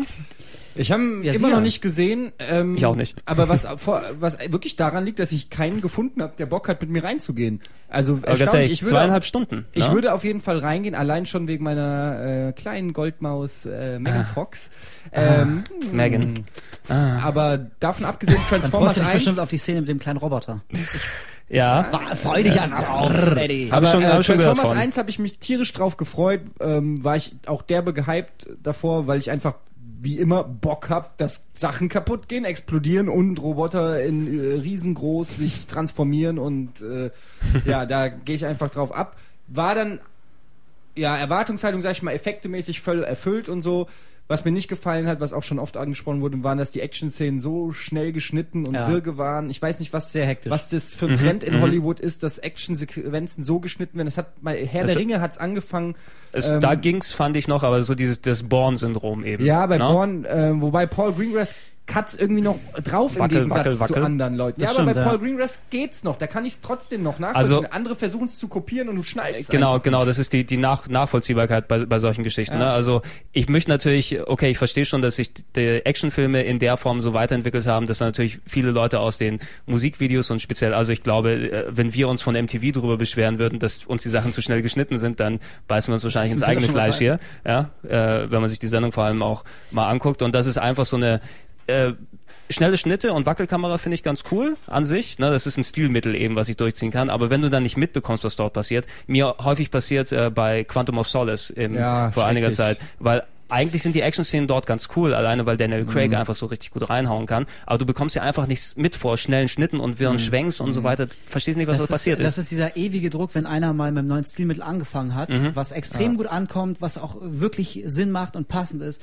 dann macht das natürlich der nächste Regisseur und der dritte und der vierte und die müssen sich alle gegenseitig überbieten, weil sonst äh, die Fans schreien, das ist ja lahm, das habe ich schon viel cooler gesehen. Und das Mhm. re resultiert dann im schlechtesten Fall in so einem unübersichtlichen, epileptischen Schnittgewitter wie bei Transformers, wo du echt überhaupt nichts mehr erkennst. Also Transformers ist echt so ein Ding. Ich Es- bin, äh, ich bin jetzt nicht der allergrößte Transformers-Fan, deswegen äh, werden da jetzt auch keine Ja. Fanträume von Nee, mir. auch ich wirklich nicht. gehe da eigentlich relativ emotionslos ran, muss ich sagen. Also mein Gott, wenn er gut ist, ist gut und wenn er schlecht Also ist, ich, ist schlecht. ich, ich habe die Aber halt, äh, also gerade beim ersten, der, der fing auch, ich fand den so die erste halbe, dreiviertel Stunde von Transformers 1 zum Beispiel, fand ich auch schon sehr sympathisch. Das war irgendwie Ja, alles, hatte so noch exakt. ein gewisses Augenzwinkern, dachte ich, er nimmt sich jetzt auch nicht übermäßig Nee, ernst. aber das liegt zum einen erstens aber an, dann, dann ging es ganz an, rapide an Shia LaBeouf, den ich äh, durchaus Shia LaBeouf. äh, Shia LaBeouf, Beouf. Ähm, den Blocker, ich wirklich Blocker. gut finde. Ich finde den gut. Ich oute mich jetzt hier. Ähm, ich weiß nicht, warum er überall gehasst wird. Ich finde, dass das ein durchaus sehr sympathischer jung Hollywood-Star ist, der längst nicht so dieses klassische Schönling, ha, ich sehe, ich bin unheimlich attraktiv. Ähm, deshalb habe ich diese Rolle, sondern auch mit so einer gewissen Selbstironie Ja. sich zum Markenzeichen gemacht hat. also ich finde, ich finde, ich finde, ich finde ihn auch nicht schlecht. Das ist so, du merkst, der wird so erzogen, dass er vielleicht so der, der nächste, vielleicht Tom Hanks oder sowas in der Richtung sein muss, der nicht eben der klassische Leading Man ist, Mhm. ne? Vom, aber vielleicht auch mal ein bisschen komödiantisch sein kann, wenn es nötig wird, der, der wirklich variabel spielt und dem du vielleicht auch den Action-Typen abnimmst, Ja. ne? Also deshalb, ich fand ihn auch ganz gut in der Rolle. Das ist also, ja, Transformers, das, ich meine, das ist eine ewige Diskussion, ähm, äh, die wahrscheinlich echt zu nix, zu, zu, zu absolut nichts führt. Äh, aber ich finde, Transformers ist das beste Beispiel vom Film, was ich vorhin meinte, der den Zuschauer einfach für dumm verkauft. Also der, da gibt's eine wirklich überflüssige Szene nach der anderen, die so auf den, auf den kleinsten gemeinsamen Coolness-Nenner abfährt. So weißt du, wie so hip-hoppende, rap-sprechende Roboter. Und dann in einer anderen Szene dann pissen sie. Ha, es ist jetzt ein, Echt? ja, ist ein Superkracher. Und, und der, der dicke Megatransformer am Ende hat irgendwie auch noch zwei, zwei Metallklöten, weil es geiler Gag ist. Ein Transformer mit Eiern, haha, Michael Bay-Film. Haben die nicht Das ist alles, ey, nee. Also Hirn abschalten gerne, aber, aber ich lass mich nicht gern von Film verarschen. Ich mag das Ja, ich finde halt, bei, bei mir ist immer so die Prämisse, dass ein Film muss in sich stimmig sein, in seinem eigenen Universum glaubwürdig sein. Deshalb, äh, es gibt ja immer wieder Leute, die sagen, hä, das ist ja total unlogisch oder so. Ähm, unlogisch ist es nur, wenn es im eigenen Universum unlogisch Klar, ist, ja. weil Ja. sonst kannst du auch sagen, dass äh, ist ja voll unrealistisch, dass es einen Zauberer gibt, der Gandalf heißt und bla, Ich hab auch an der äh, Herr der so, ähm, aber solange das in dem Universum erklärt wird, kann ich damit leben. Und deshalb finde ich, also ich habe jetzt den zweiten Teil von Transformers noch nicht gesehen, aber ähm, ja, so Klöten geht gar nicht, weil warum soll, da, warum sollte Transformers die haben? Äh, also einer von den Max. Das macht Äh. keinen Sinn einfach, weißt du? Wäre wär das jetzt äh, per Anhalter durch die Galaxis, wäre es lustig. Bei Transformers Genau, ist es fehl exakt. am Platz. Und Prinzipiell, deshalb, das das kann lustig ich sein, aber wenn, wenn, so, wenn so ein kleiner Transformer irgendwie an, an Megan Ja, Foxes du- Bein hochkrabbelt und, und sie rammelt, Entschuldigung, dann ist das, ey, also mit 14 lache ich über sowas echt noch. Wobei Vielleicht. Roboter sind auch nur Menschen. In dem Film stimmt das sogar. Und allein das ist schon irgendwie, nee, verdammt noch, das sind Transformer. Das sind, das sind keine, das sind nicht die Bad Boys. Ja. Die können coole Sprüche reißen und so ein bisschen irgendwie auf Slang machen und cool, aber verdammt nochmal, Transformers Ja, dann- sind Transformers. Dann, dann warte mal ab, bis Michael Bay beim Transformers 3 dann den, den äh, äh, Will Smith Roboter dann dort mit dazu packt, ne? der dann Und ich Äh, meine, also was mich auch wirklich äh, äh, stört, einfach äh, dieser verdammte Film Transformers 2, nicht nur nicht nur er und auch nicht nur Michael Bay macht das, aber die kosten halt Unsummen, da Unsummen. Millionen von US-Dollar gehen die 200 Produktion. Millionen Dollar hat Transformers 2 gekostet. Da muss man sich mal kurz... 195, glaube ich. Aber ja, eben, genau, und das Zwei- muss man sich 200 mal Millionen Dollar ist schon, oder 200 Waren's Millionen Euro? Nee, Dollar. Nee, Nee, ich glaube, es war äh, 195 Millionen, irgendwie, also knapp Ja. 200. Aber ja, bitte. Genau, und das, und das ist mein Punkt. Und dafür, also ich meine, keiner von uns, glaube ich, hat eine Vorstellung, wie viel Geld das tatsächlich ist und was man davon vielleicht intelligenteres hätte machen können. Aber wenn Bad irgendjemand Boys schon 3 zum Beispiel. für unseren kleinen Eddie, Ist übrigens- Bad Boys 3. Nee, ist aber ich meine, in wenn Planung. irgendjemand schon 200 Millionen Dollar in die Hand gedrückt bekommt und dann einen Film dreht, ey, verdammt nochmal, dann muss es auch wirklich ein guter Film Ja, sein. aber von den wo nicht 200 nur die Millionen Dollar 30, gehen halt 30 180 Millionen in die Effekte. Ja, genau. Ja. Und selbst das kann ja irgendwie auch wieder seine Berechtigung haben, wenn das, wenn das gute, sinnvolle und den Zuschauer nicht verblödende oder müden Effekte sind. Also da, weißt du, da geht halt die letzten 30 Minuten, da, da kracht's irgendwie nur noch. Also du, du schaltest auch irgendwann ab, du kannst auch nicht mehr. Du lehnst dich einfach nur zurück und lässt dich so berieseln und irgendwann ist der Film aus. Ah, okay, das war jetzt die große Schlacht. Boah, endlich raus. Also, und dafür 200 Millionen, äh, aber so- nö. Kaufe ich mir lieber ein Eis. Also 200 Millionen wären mir dafür auch persönlich zu viel, aber natürlich 200 Millionen ist auch exakt das Startwochenende, was Transformers in den USA gehabt hat, Transformers 2. Also die haben ihre Kosten Ja. im ersten Wochenende eingespielt und ich glaube, der erste Transformers-Film als ähm, Film-Zahlen-Nerd habe ich das meiste dann relativ im Kopf, hat auch irgendwas um die 700, 800 Millionen Dollar weltweit eingespielt, bevor die DVD- und Blu-ray-Geschichten rausgekommen sind.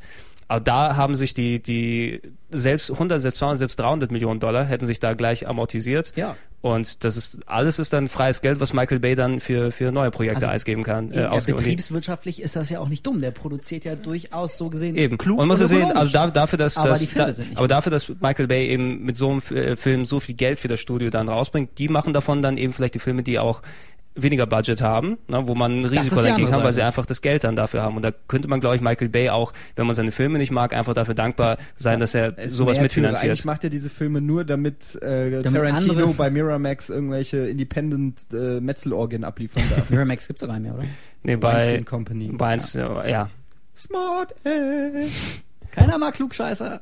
Fiel mir gerade so ein. Also bei, bei, beim Thema Transformers natürlich, äh, Transformers wurde, äh, ist ein Trend, äh, der sich auch schon seit Jahren dorthin zieht, dass viele Kinofilme sich einfach mal auf Serien äh, stützen, wo du eben als, als Produzent dir wahrscheinlich denkst, das haben sich irgendwelche Leute im Fernsehen mal angeguckt oder auch nicht, aber der Name ist bekannt, also lass mal einen Film drumher drehen. Transformers hat sich angeboten als Action-Kinderserie, da kannst du eben viel Bum-Bum draus machen. Demnächst kommt ein weiterer Film in die Kinos von einem anderen großen Sommerfilmregisseur und der heißt sogar Sommer im Namen, Steven Summers. Der macht nämlich äh, G.I. Joe, bringt er ins Kino. Steven auch muss man vielleicht sagen, äh, wer ihn nicht kennt, der Regisseur von Die Mumie. Der Regisseur von Die Mumie. Und, das- Achtung, Trommelwirbel, Van, Van Helsing. Van Helsing. Genau das ist der Grund, warum ich ihn auch nochmal ansprechen wollte. Die Mumie, glaube ich, äh, kann man sich darauf festlegen, die waren ja ganz okay. Nein. Oder? Ne? Nein. War's nicht? Schrecklich. Mu- Mumie fand Oh, ich das, das, äh, Die verdammten Brandon Fraser Fanboys. Ich mag ihn auch. Das, Das ändert nichts daran, dass die Filme von der Hölle kommen. Das Oh. ist echt witzig. Ich sehe mich in einer Position, die mich selbst überrascht, denn ich muss jetzt mal die Mumie verteidigen. Ich finde, Ja? ich mag die Filme. Da, das ist für mich so, das ist der Inbegriff eines Genau. schönen, netten Blockbusters. Nee. Der, der nimmt sich nicht ernst, der hat ähm, eine Geschichte, der man folgen kann, wenn man sich darauf einlässt. Das ist halt, das ist ein einziges großes Popcorn-Märchen. Das ist natürlich Quatsch. So, die Mumie kommt wieder um Eben, ich Brandon find- Fraser ich find und so. den- ich find den ersten aber noch ich sehr den charmant, sympathisch, ja. Der, der ist spannend, der ist, obwohl, man muss aber einschränken, die Mumie 3, letztens hier Ja, gerade mal des Drachenkaisers, der war wieder scheiße. Der war echt richtig schlecht. Also ich fand auch schon den zwei, also den ersten, den lasse ich euch, den will ich euch nicht nehmen, weil auch Brandon Fraser einfach super sympathisch, ich mag den sehr. Aber ähm, erstens mal effektemäßig katastrophal und zweitens storymäßig wirklich schlecht. Einfach eine lame Version von Indiana Jones und die Nachfolger inklusive den The Rock äh, ähm, Also hier Spin-off ja, Scorpion King. Also den hat er nicht mehr gedreht, glaube ich.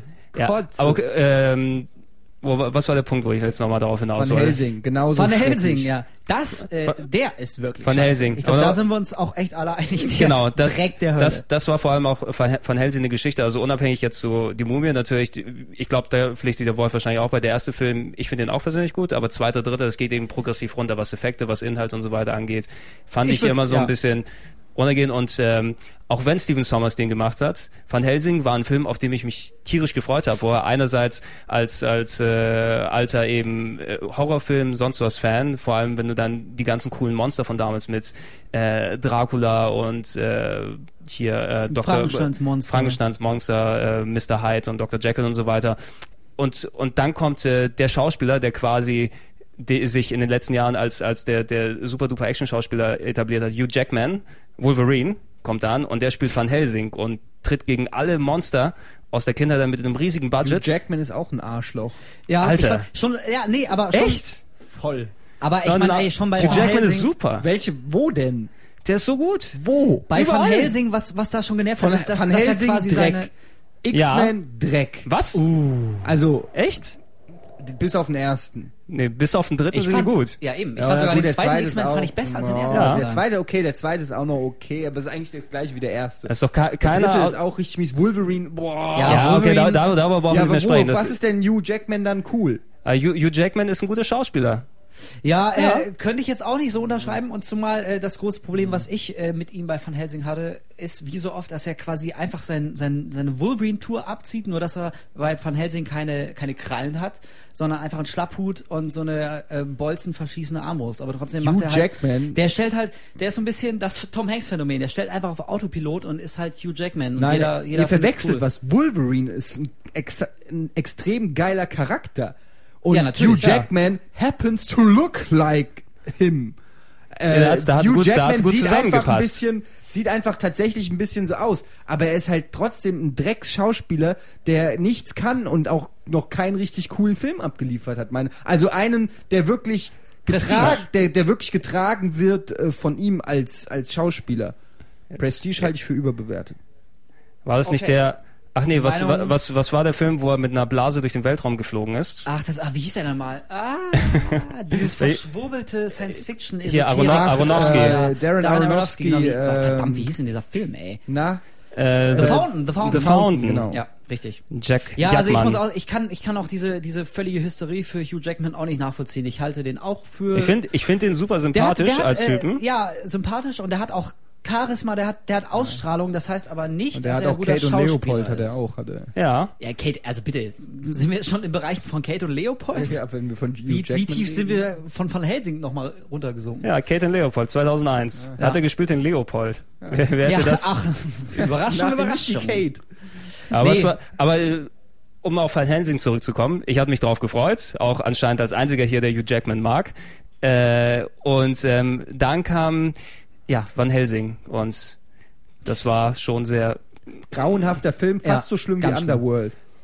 ja Underworld war auch wieder ein Schlag ins Gesicht. ja und beide alles, Filme mit alles Kate so low Beckinsale. budget, ne? also was heißt low budget? Da merkst Ja, du nicht nicht so. Fließband äh, Blockbuster Arbeit. Eben, genau, so, so uninspiriert, einfach immer so auf Nummer sicher setzen, nochmal eine coole Action-Szene und dann, dann geht er halt nochmal zur Waffenkammer und lässt sich mit den coolsten Waffen ausrüsten und schwingt er sich nochmal am Seil über die ganze Szenerie und das ist alles so cool. und es hat auch Das ist, genau wie du gesagt hast, so vom Fließband. Das ist so nach Schema F, was müssen wir abhaken, um einen coolen action Ja, vor allen Dingen, du kannst die gesamte das geht mir auf den Struktur des Films lässt sich schon, du weißt genau, wann der Höhepunkt kommt, dann Ja, kommt genau. die dramatische Szene, dann äh, muss er wieder, dann kommt der Showdown, es ist so, dann kommt hier ein cooler Spruch, dann kommt da die Frauenszene. Genau. Es ist alles Der nach Bösewicht Schema ist F, auch noch nicht ist tot. null überraschend für, das ist wirklich was für Zwölfjährige, die noch nicht äh, viel Filme gesehen haben, aber für jemand, der sein ganzes Leben lang Ja. irgendwie fast jeden Actionfilm gesehen hat, ist es einfach nur zum Kotzen. eben und Genau, das ist so oft das Problem. Und ein weiteres Problem ist, dass ich sowohl Underworld wie auch Van Helsing wieder einfach zu ernst nehme. Ja. Genau Sol- das, solche, ja. solche Filme, da, also wenn du Exakt. da, Was- wenn du da wirklich mit so einer, mit so einer knallharten Verbissenheit rangehst und jetzt wirklich einen echt coolen Monster-Action-Film drehen willst, mit Van Helsing in der Titelrolle Hugh Jackman, dann wird es Was- gen- fast immer scheiße. Genau, was- also was- was, was erwartest war- du denn? Das, ist, das kann man doch nicht ernst nehmen und so sollte man es auch rüberbringen, nämlich nicht ernst. Genau, was vor allem bei, bei sich, bei Van Helsing sich eben wirklich durchzieht. Du würdest eben denken, dass du, äh, die Filme, die dort als Vorbild genommen wurden, die hatten ja teilweise auch wirklich so ein kleines Augenzwinkern dann dabei. Ne? Äh, es, also es war ja nicht immer die, die super knallharten Horrorgeschichten mit dem Dracula oder mit dem Frankenstein. Wenn du die, wenn die zusammengekommen sind in einem Film, dann war es eben nicht bierernst meist. Ne? Und hier hattest du eben Ja. ähm, den großen Monster-Horror äh, Clash. zu, Clash äh, 2001 oder wann es rausgekommen ist und du hattest dann teilweise eben die Comedy, die dort drin war, wurde dort äh, reduziert auf die Sidekicks von Van Helsing, irgend so den, den Glatzenmönch oder sowas. Ja, eben. Schlechte One-Liner. Es hatte den schlechtesten Dracula aller Zeiten. Also Ich erinnere mich schon gar nicht mehr. ja, Das siehst war du? dieser, wer war's denn noch gleich? Ich weiß es- mit Rocks, Bill Rock, ich weiß es nicht mehr, der war aber auch so- wieder so, so ein der war so schrecklich. äh, Einzig Gute, was ich dem Film dann äh, anrechnen kann, ist, äh, da hat, glaube ich, äh, dann jeder auch mal gemerkt, wie gut Kate Beckinsale aussieht. Das habe ich vorher Naja, das war ja allgemein aber die war, doch bekannt. Ja, aber war die, die- nicht die- in Underworld? Nee, war Die, die war Auch die war auch in Underworld. Das müsste ja auch einen Tacken, Tacken danach gekommen sein. Die sah, ich fand damals, die sah komplett anders aus als damals bei Pearl Harbor. Da ist mir sie noch nicht so sehr aufgefallen. Nö, da war mehr so Bieder und Genau, Bieder altbacken, und, also und dann kommt und dann kommt Van Helsing Bada Bing. Ne? Ja. Ich finde, Van Helsing ist immer noch das perfekte Beispiel, wenn man ihn noch nicht gesehen hat. Man sollte ihn sich mal angucken. Man merkt nach fünf Minuten schon, dass mit diesem Film irgendwas nicht stimmt. Es gibt so Filme, die, da weiß man nach fünf Minuten, Alter, der ist richtig scheiße. Der wird auch nicht mehr besser. Man kann auch nicht ganz genau sagen, woran es liegt. Irgendwie, der ist, der ist komisch geschnitten und, und die, die, die Dialoge Jackman. sind irgendwie schlecht rübergebracht oder die Musik passt nicht. Der Einstieg ist lahm. Das ist so ein, so ein klassisches Beispiel, der von vorne bis hin, ich sag mal, Epic Fail. Ey, Epic Fail ist einfach Hugh Jackman. Ich sag's euch jetzt, Alter. der Typ wird niemals einen geilen Actionfilm machen. Niemals. Nie. Gebe ich Ja. euch hier schwarz auf weiß, weil der Typ das Gegenteil von einem Badass ist. Der, der ist ein Lame-Ass. Das ist- Gute ist, das Zitat können wir einspielen, wenn der neue Super-Duper-Blockbuster mit Hugh Jackman kommt, wo alle... Tarantino wird niemals einen Film drehen, wo äh, Hugh Jackman eine Rolle spielt. Tarantino Ja, dreht hoff, ja auch hoffe ich, hoffe ich auch. Ne? Ich, ich will ja auch einen guten Film mit Hugh Jackman haben. Oh, oh, oh. Das ist aber jetzt sehr dünnes Eis. Aber Aber be- Nicht ohne Punkt, sag ich mal. Nicht, egal, bevor wir uns Ja, jetzt, jetzt weiter die Köpfe wegen Hugh Jackman und, und Steven Summers einschlagen, äh, was ich gerne jetzt machen würde, wir haben ein bisschen eben über äh, typische Regisseure und so weiter geredet. Ich würde jetzt gerne einfach mal Reihe umgehen und jeder von uns hat ja bestimmt seinen Lieblings-Sommerblockbuster oder einen von vielen, an den er an, äh, an dem er besonders gehangen hat, wo er die DVD extra sofort gekauft hat und so weiter und so fort. Ich bin mal vorhin rumgegangen und habe ein bisschen eingesammelt, was hier so beliebt ist in der Runde. Und ich äh, bin ja mal gespannt. Ich bin oh, ja habt ihr das gehört? Das war unsere ganz schreckliche Ja, Klingel. das war- die geht hier alle paar Minuten los. Die geht hier alle paar Minuten. Ist auch sehr merkwürdig, dass mitten ins, ins Gesprächs- und Konferenzzimmer, wo wir die Dinge abhalten, die Klingel für draußen steht. Ja, als ob wir hier nichts Besseres zu tun hätten. Ähm, ich Äh. würde ich würd gerne anfangen. Eddie, äh, du Mhm. hast mir vorhin genannt, einer deiner Lieblings-Sommer-Blockbuster. Star Wars Episode 3. Ähm, ja, äh, muss ich auch ganz ehrlich zugeben, habe ich in Amerika, in LA gesehen, in einem IMAX-Kino, Mhm. äh, am Tag, als er rauskam, was für mich auch vielleicht deshalb Das ein prägendes Erlebnis war, weil ich äh, den halt mit den ganzen Ami-Fans gesehen habe, die wirklich dann, äh, wie das Klischee so will, mit Kostüm und äh, Plastiklaserschwert im Publikum saßen und dann kam halt die Rolling Credits äh, ne, und die Leute sind abgegangen, du hast eine Gänsehaut gekriegt. Also da war natürlich auch viel Vorfreude, die dann da mitgespielt hat. Prinzipiell muss ich sagen, ähm, ich muss weiter ausholen. Episode 2, das Ende, war das Beste am gesamten äh, Film, als diese Raumschiffe, die dann schon äh, so ein bisschen wie Sternzerstörerform hatten, in die Luft gegangen sind. Das war für mich so ein Magic Moment von dem Film, wo ich Gänsehaut gekriegt habe und gedacht habe, okay, jetzt fängt der Film an cool zu werden und dann war er zu Ende. Und äh, ich habe mich halt vor Episode 3 auch informiert und so. Ähm, und ich war mir eigentlich sicher, dass, dass sie vieles besser machen werden, weil es die letzte Chance für George Lucas sein wird, dieses Franchise oder dieses neue Franchise mit den drei Teilen nicht komplett in den, äh, In den ja, Arsch zu reiten, wie ja, man so in, schön in, sagt. In, in, den, in den Sand zu setzen. Und Ich ähm, finde, Eddie hat schöner ausgedrückt. ganz ehrlich, ich war sehr zufrieden. Ich fand allein schon die erste Szene von Episode 3 gigantisch. Und ich, äh, man muss einfach mal objektiv sehen, was der Film wirklich auch richtig macht und mal den ganzen Star Wars Fan-Hype weglassen. Die erste Szene, wo du ähm, Luke und Anakin fliegen siehst in diesen äh, Dingern und dann geht die Kamera nach oben, quasi Vogelperspektive und zeigt, dass unter denen eine riese, ein Weltraumkrieg par excellence stattfindet und sie fliegen erst aus der vermeintlichen Idylle direkt runter in dieses Getümmel und die Kamera bleibt dran ohne Schnitt und geht direkt in die Action rein. Ey, ich saß einfach nur mit Kiefer unten, ähm, da und dann, dann Darth Grievous fand ich geil. Man Echt? merkt nicht eine Sekunde lang, dass das CGI ist, meiner Meinung nach. Das könnte auch eine Figur sein. Ähm, oder äh, richtig geil integriert. Du, nimmst, du merkst nicht, dass da gerade komplette computeranimierte Dinge ähm, mit echten Menschen interagieren, meiner Meinung nach. Ähm, dann das Ende war, wie ich es mir als äh, Star Wars-Fan vorstelle, der Kampf, okay, manche Sachen sahen ein bisschen blöd aus, wie sie über diesen Teilen dann über die Lava geflogen sind.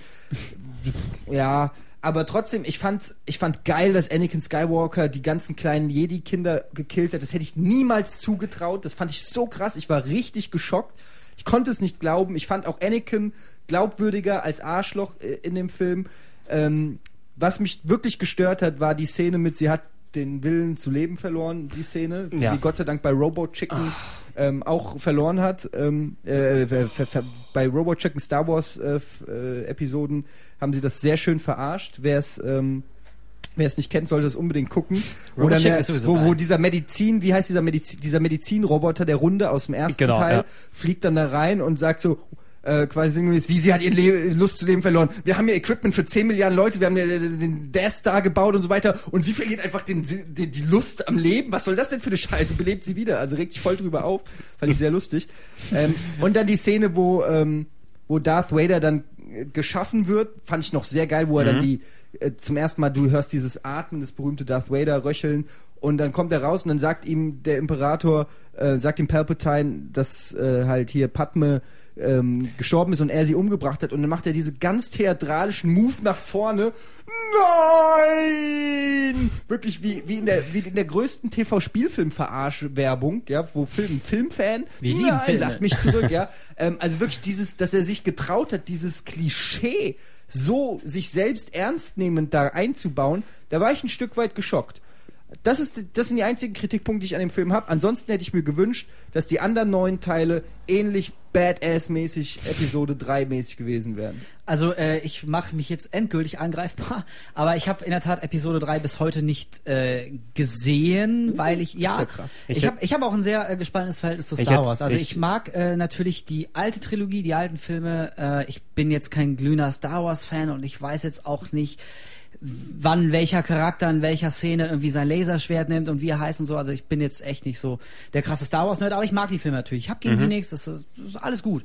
Dann kam allerdings irgendwann äh, The Phantom Menace. Ich glaube 99 war das, Episode 1. 97, glaube ich. Ähm, mal und gucken. also auch wenn ich, wenn ich Nee, Phantom emotional Menace kam 99. Echt? meine ich ja, So spät? 99 glaube ich. Ja, ich glaube auch. Ähm, ja, und da waren- war okay, ich wirklich, ähm, also auch, auch und vielleicht gerade als Nicht-Star Wars-Fan war ich echt geschockt über diese seelenlose, kindische, mies gespielte und überhaupt teilweise echt strecken, streckenweise gehend langweilige Trickorgie. Also ich fand Episode 1 richtig scheiße. Ich war absolut entsetzt. Mhm. Allein, ich meine, äh, ne, natürlich Ja, miese, miese In-Bed-Movie today. Lucky Lucky Prinzessin. Miese sein, Jar Jar! Miese haben Spaß! Ganz, ich meine, das ist, das ist auch der billigste Kritikpunkt, den man immer anbringen kann, aber es stimmt doch einfach, Es- ey, ja. Jar Jar Binks, leck mich am Arsch, der ist so, ich weiß nicht, wer den durchgewunken hat. Ich meine, dieser Film, ey, mit dem willst du doch nur Spielzeug verkaufen. Selbst George Lucas hat in einem Interview mal gegeben, dass, äh, zugegeben, dass es ein Film für Kinder ist, was die Fans aber einfach mit Händen und Füßen bestreiten. Sorry, also ich meine, Nee, also ich bin riesen Star Wars? Fan. Ja, auf jeden Fall, pass auf. Und dann kam äh, Epi. Episode 2. Ich habe ihm quasi nochmal eine Chance gegeben, der neuen Trilogie. Ähm, haben wir äh, jetzt hier zusammen im Kino gesehen. Ganz kurz. Zu Giga-Zeit noch. Nee, warte, lass mich jetzt äh, Ich will nur noch was zu Episode 1 sagen. Gleich, Okay, gleich. okay, jetzt red erst ähm, mal. Fand den auch auf jeden Fall besser als Episode 1, aber irgendwie auch hat mich absolut nicht äh, irgendwie in irgendeiner Art und Weise beeindruckt. Also ich meine, unglaubliche Logiklöcher, der, der Endkampf da mit dem hüpfenden Flummi Yoda und so, das ist, die Fans sind durchgedreht und ich fand es einfach nur, das sah echt albern aus. Also irgendwie, mir hat's absolut nichts gegeben. Und da habe ich mir geschworen, irgendwie schon wieder, ich glaube, äh, sieben Euro für die Kinokarte rausgeballert. Und dann habe ich mir gesagt, ey, nee, ganz im Ernst, wenn Episode 3 rauskommt, den schaue ich mir nicht an. Egal, Wissenslücke werde ich irgendwann mal schließen, aber noch habe ich überhaupt kein Verlangen, äh, mir den immer anzuschauen. Obwohl er bizarrerweise ja offenbar der beste der neuen Trilogie Ja. ist. Das ist mir ja schon Ja. klar, dass ich den besten Teil der neuen Trilogie extra auslasse. Ja, aber da, das ist da, schon doof. da im, äh, Aber ich habe ich, ich hab keinen Bock mehr auf Star Wars. Also der hatte seine Chance, der gute George, und er hat es zweimal nicht hingekriegt, mich zu packen.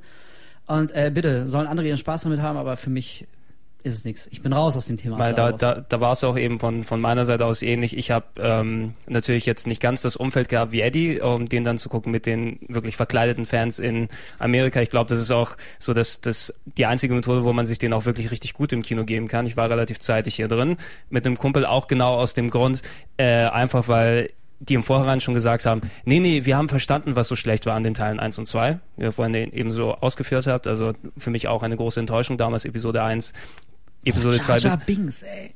wo du eine Handvoll Szenen hast und Müll drumherum einfach. Also es, wenn die nur die Podracing-Szene gehabt hätten, von mir aus, no, aus Episode 1.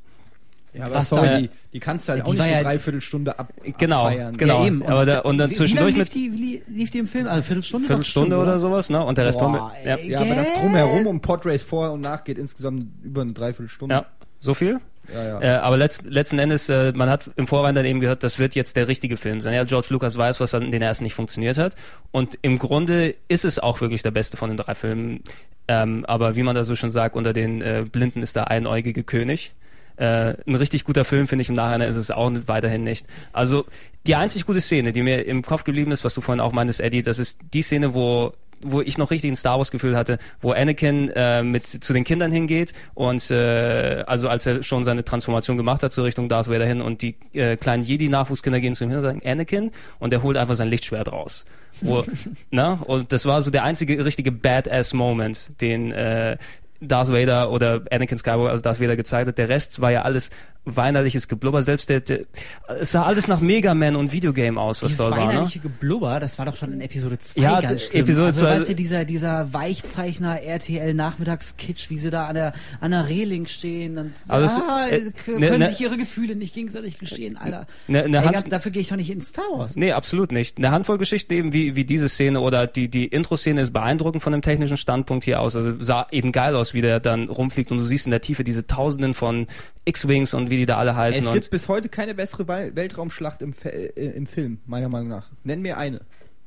Ich, ich gehe. äh, Das, ich ich hätte, ich, hätte, jetzt First ein. Contact gesagt, aber die ist natürlich nicht ganz so aufwendig.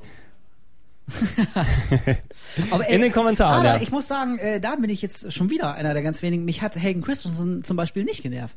Ja, also das war, das war auch so ein Punkt, irgendwie viele haben sich extrem über den aufgeregt. Beschissener Schauspieler bringt das alles gar nicht rüber. Äh, also kann- ich glaube, der ich ist auch auch wirklich nicht kein sonderlich guter Schauspieler, Nee, aber mir aber- ist er auch nicht negativ aufgefallen. Ich fand diesen, ich meine, er war ja, er sollte ja auch dieses eiskalte, sich langsam zum Arschloch wandelnde, arrogante. ich fand das geil. Dieses, ja, diese leichte Arroganz, die er Ja, innehat, das, das passt das ja auch kam schon durchaus rüber. Ja, ich Also glaube, viel, daher- viel davon war auch wahrscheinlich, wie die Rolle geschrieben ist. Ne? Du musst jetzt Ihr weinerlich sein. Wisst ihr, wer noch gecastet wurde für die Rolle? James Franco. Echt? Ja, James Franco aus hier Pineapple Ja, ja, Express, ja. Milk, zuletzt äh, Spider-Man. als schwuler Freund von Mhm. Sean Penn und Spider-Man, der Kobold und so war, äh, auch considered. Wäre auch eine interessante Wahl, glaube ich. Ja. Und ich glaube, der ist auch besser. Der als hätte, der hätte auch Christensen. die, die schauspielerische. War Ja. nicht nominiert für ein, nee, für, für Milk als Für bester Milk, Nebencharakter? ja. Na, für den Oscar Ja, der nominiert. also schon. Ja. der hätte Der da schon Bengel. ein bisschen mehr, Gut, mehr. aber in Hollywood wird jeder nominiert, der äh, sich traut, au- auf Leinwand dann äh, Ach so, zu, mal Mann rumzuknutschen. ja. Aber ähm, was ich noch kurz anmerken wollte übrigens, weil so viel gebasht wird zu Phantom Menace, muss man auch ein paar Sachen lobend erwähnen. Äh, zum Beispiel der Kampf mit Darth Maul, den ich äh, nach wie vor genial finde. Das größte Problem, auch Darth Maul als Bösewicht ist einfach super. Das Problem, was sie hier gemacht haben, ist einfach den geilsten Bösewicht seit Darth Vader, den George Lucas erfunden hat, äh, drei Gastauftritte zu geben und dann zu killen.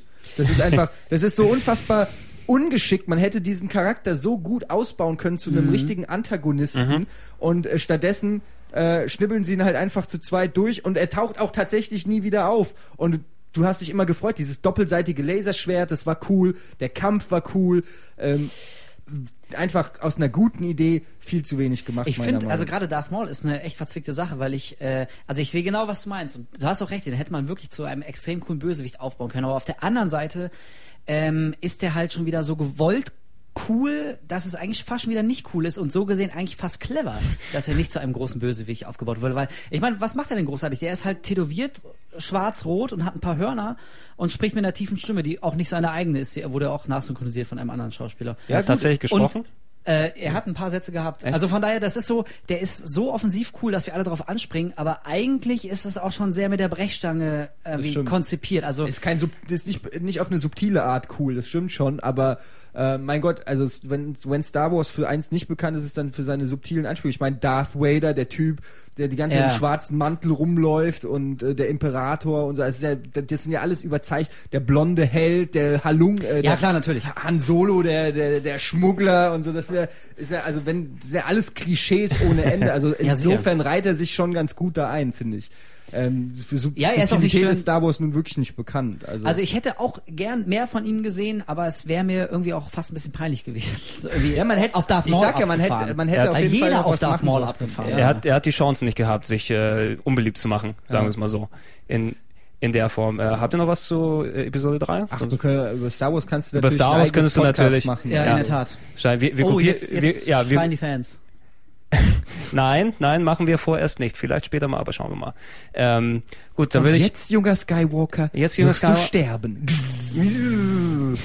kennt, kennt einer noch die, die Szene, wo äh, Tom Cruise bei Oprah gewesen ist und die Leute dann Palpatines Blitze dann drauf kopiert haben? ja, ich, kann- ich Na? kenne die Szene, aber ich kenne nicht die überarbeitete Ja, Version. da war er ja so froh, dass er Katie Holmes da äh, heiraten Ja, und wollte, dass er auf Als er sich gefreut hat. ja, und yeah. So ein Klatschspaten, der Typ, ey.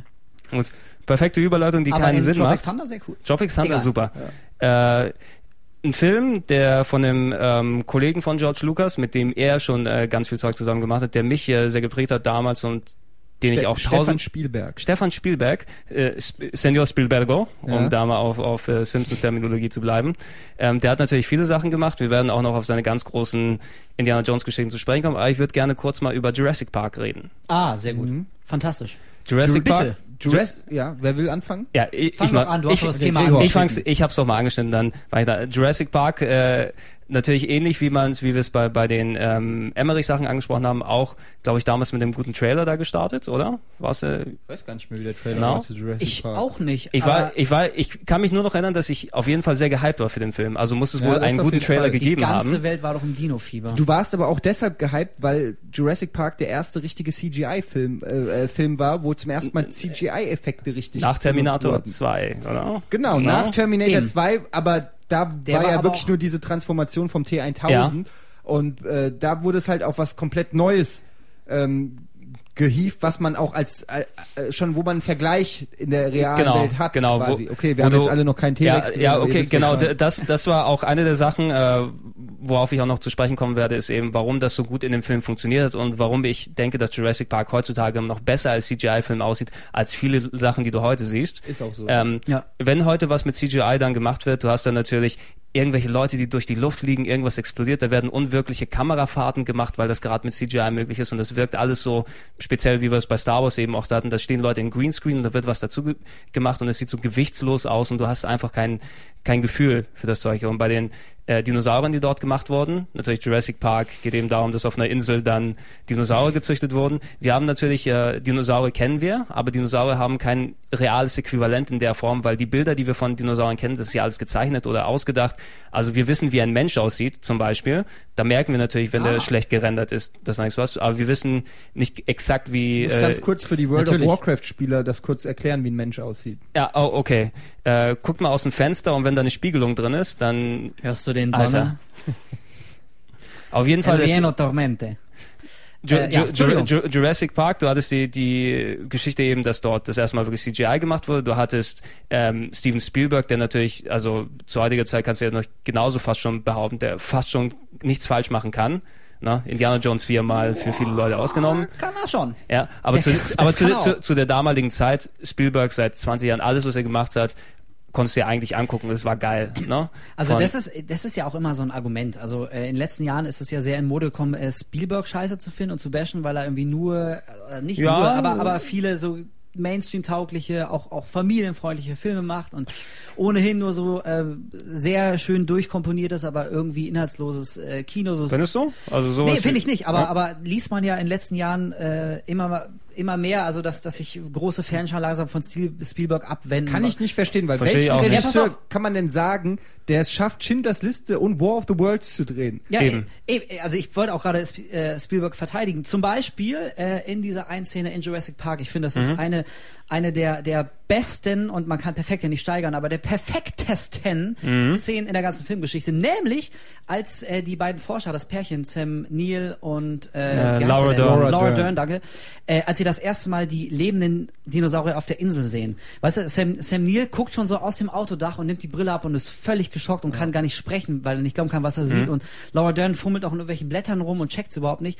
Und er dreht langsam nur ihren Kopf nach links und dann sieht sie es auch und ihr bleibt auch der Mund offen stehen und keiner kann was sagen.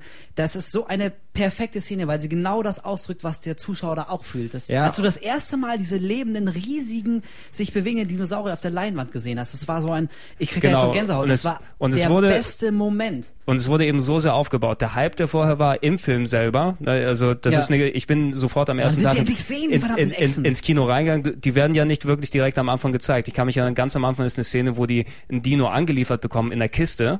Ne? Und äh, da wartest Ja, du natürlich genau. als Zuschauer, die Kiste wird aufgemacht. Das ist so auf der Insel, es regnet, es ist nachts und äh, die Kiste, eine große Holzkiste, die bewegt sich, schreit, es rumpelt dort drin und die Leute schreien drumherum, vorsichtig vor dir und so weiter. Und du Mhm. denkst, scheiße, gleich bricht das Ding raus, aber die zeigen es aber nicht. Äh, und du kriegst schon ein Gefühl, scheiße, da ist was richtig Heftiges jetzt Aber drin. du Und willst wenn, auch bald mal sehen. wenn, wenn, wenn, wenn die Dinos dann das erste Mal gezeigt werden und dann auch dementsprechend so gut aussehen. Ne? Wenn die Dinos scheiße ausgesehen hätten, dann hätten natürlich auch, wäre alles Klar. für die Katz gewesen.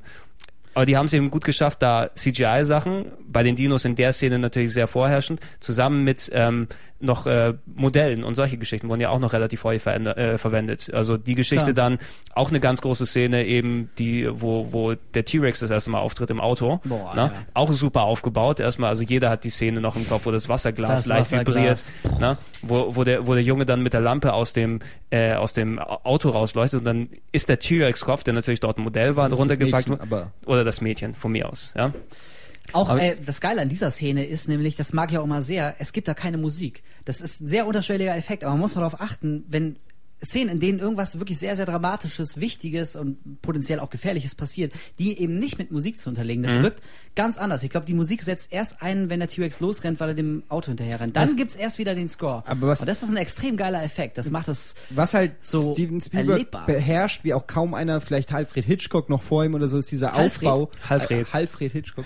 ähm, Sein Bruder. Ähm, ist dieser Suspense-Aufbau und das macht er in dieser Szene mit dem T-Rex, das beginnt ja schon vorher, wo der T-Rex gefüttert werden soll und sie dieses Schaf oder die Ziege, ich weiß nicht, die genau. Ziege Die Ziege so in, in, in diesen Stall reinlassen und die da steht angebunden und sie warten halt darauf, um zu kommen, um zu sehen, wie der T-Rex ist, aber passiert die ganze Zeit nichts, dann fällt der Strom aus und sie stehen halt vor dem T-Rex-Gehege und der Zuschauer weiß zu dem Zeitpunkt schon, dass der Riesenzaun, der elektrisch geladen ist, nicht mehr elektrisch geladen ist. Aber sie wissen es nicht. Und sie ja. wissen es nicht und sie gucken halt irgendwann hin und stellen halt fest, oh oh, die Ziege ist weg.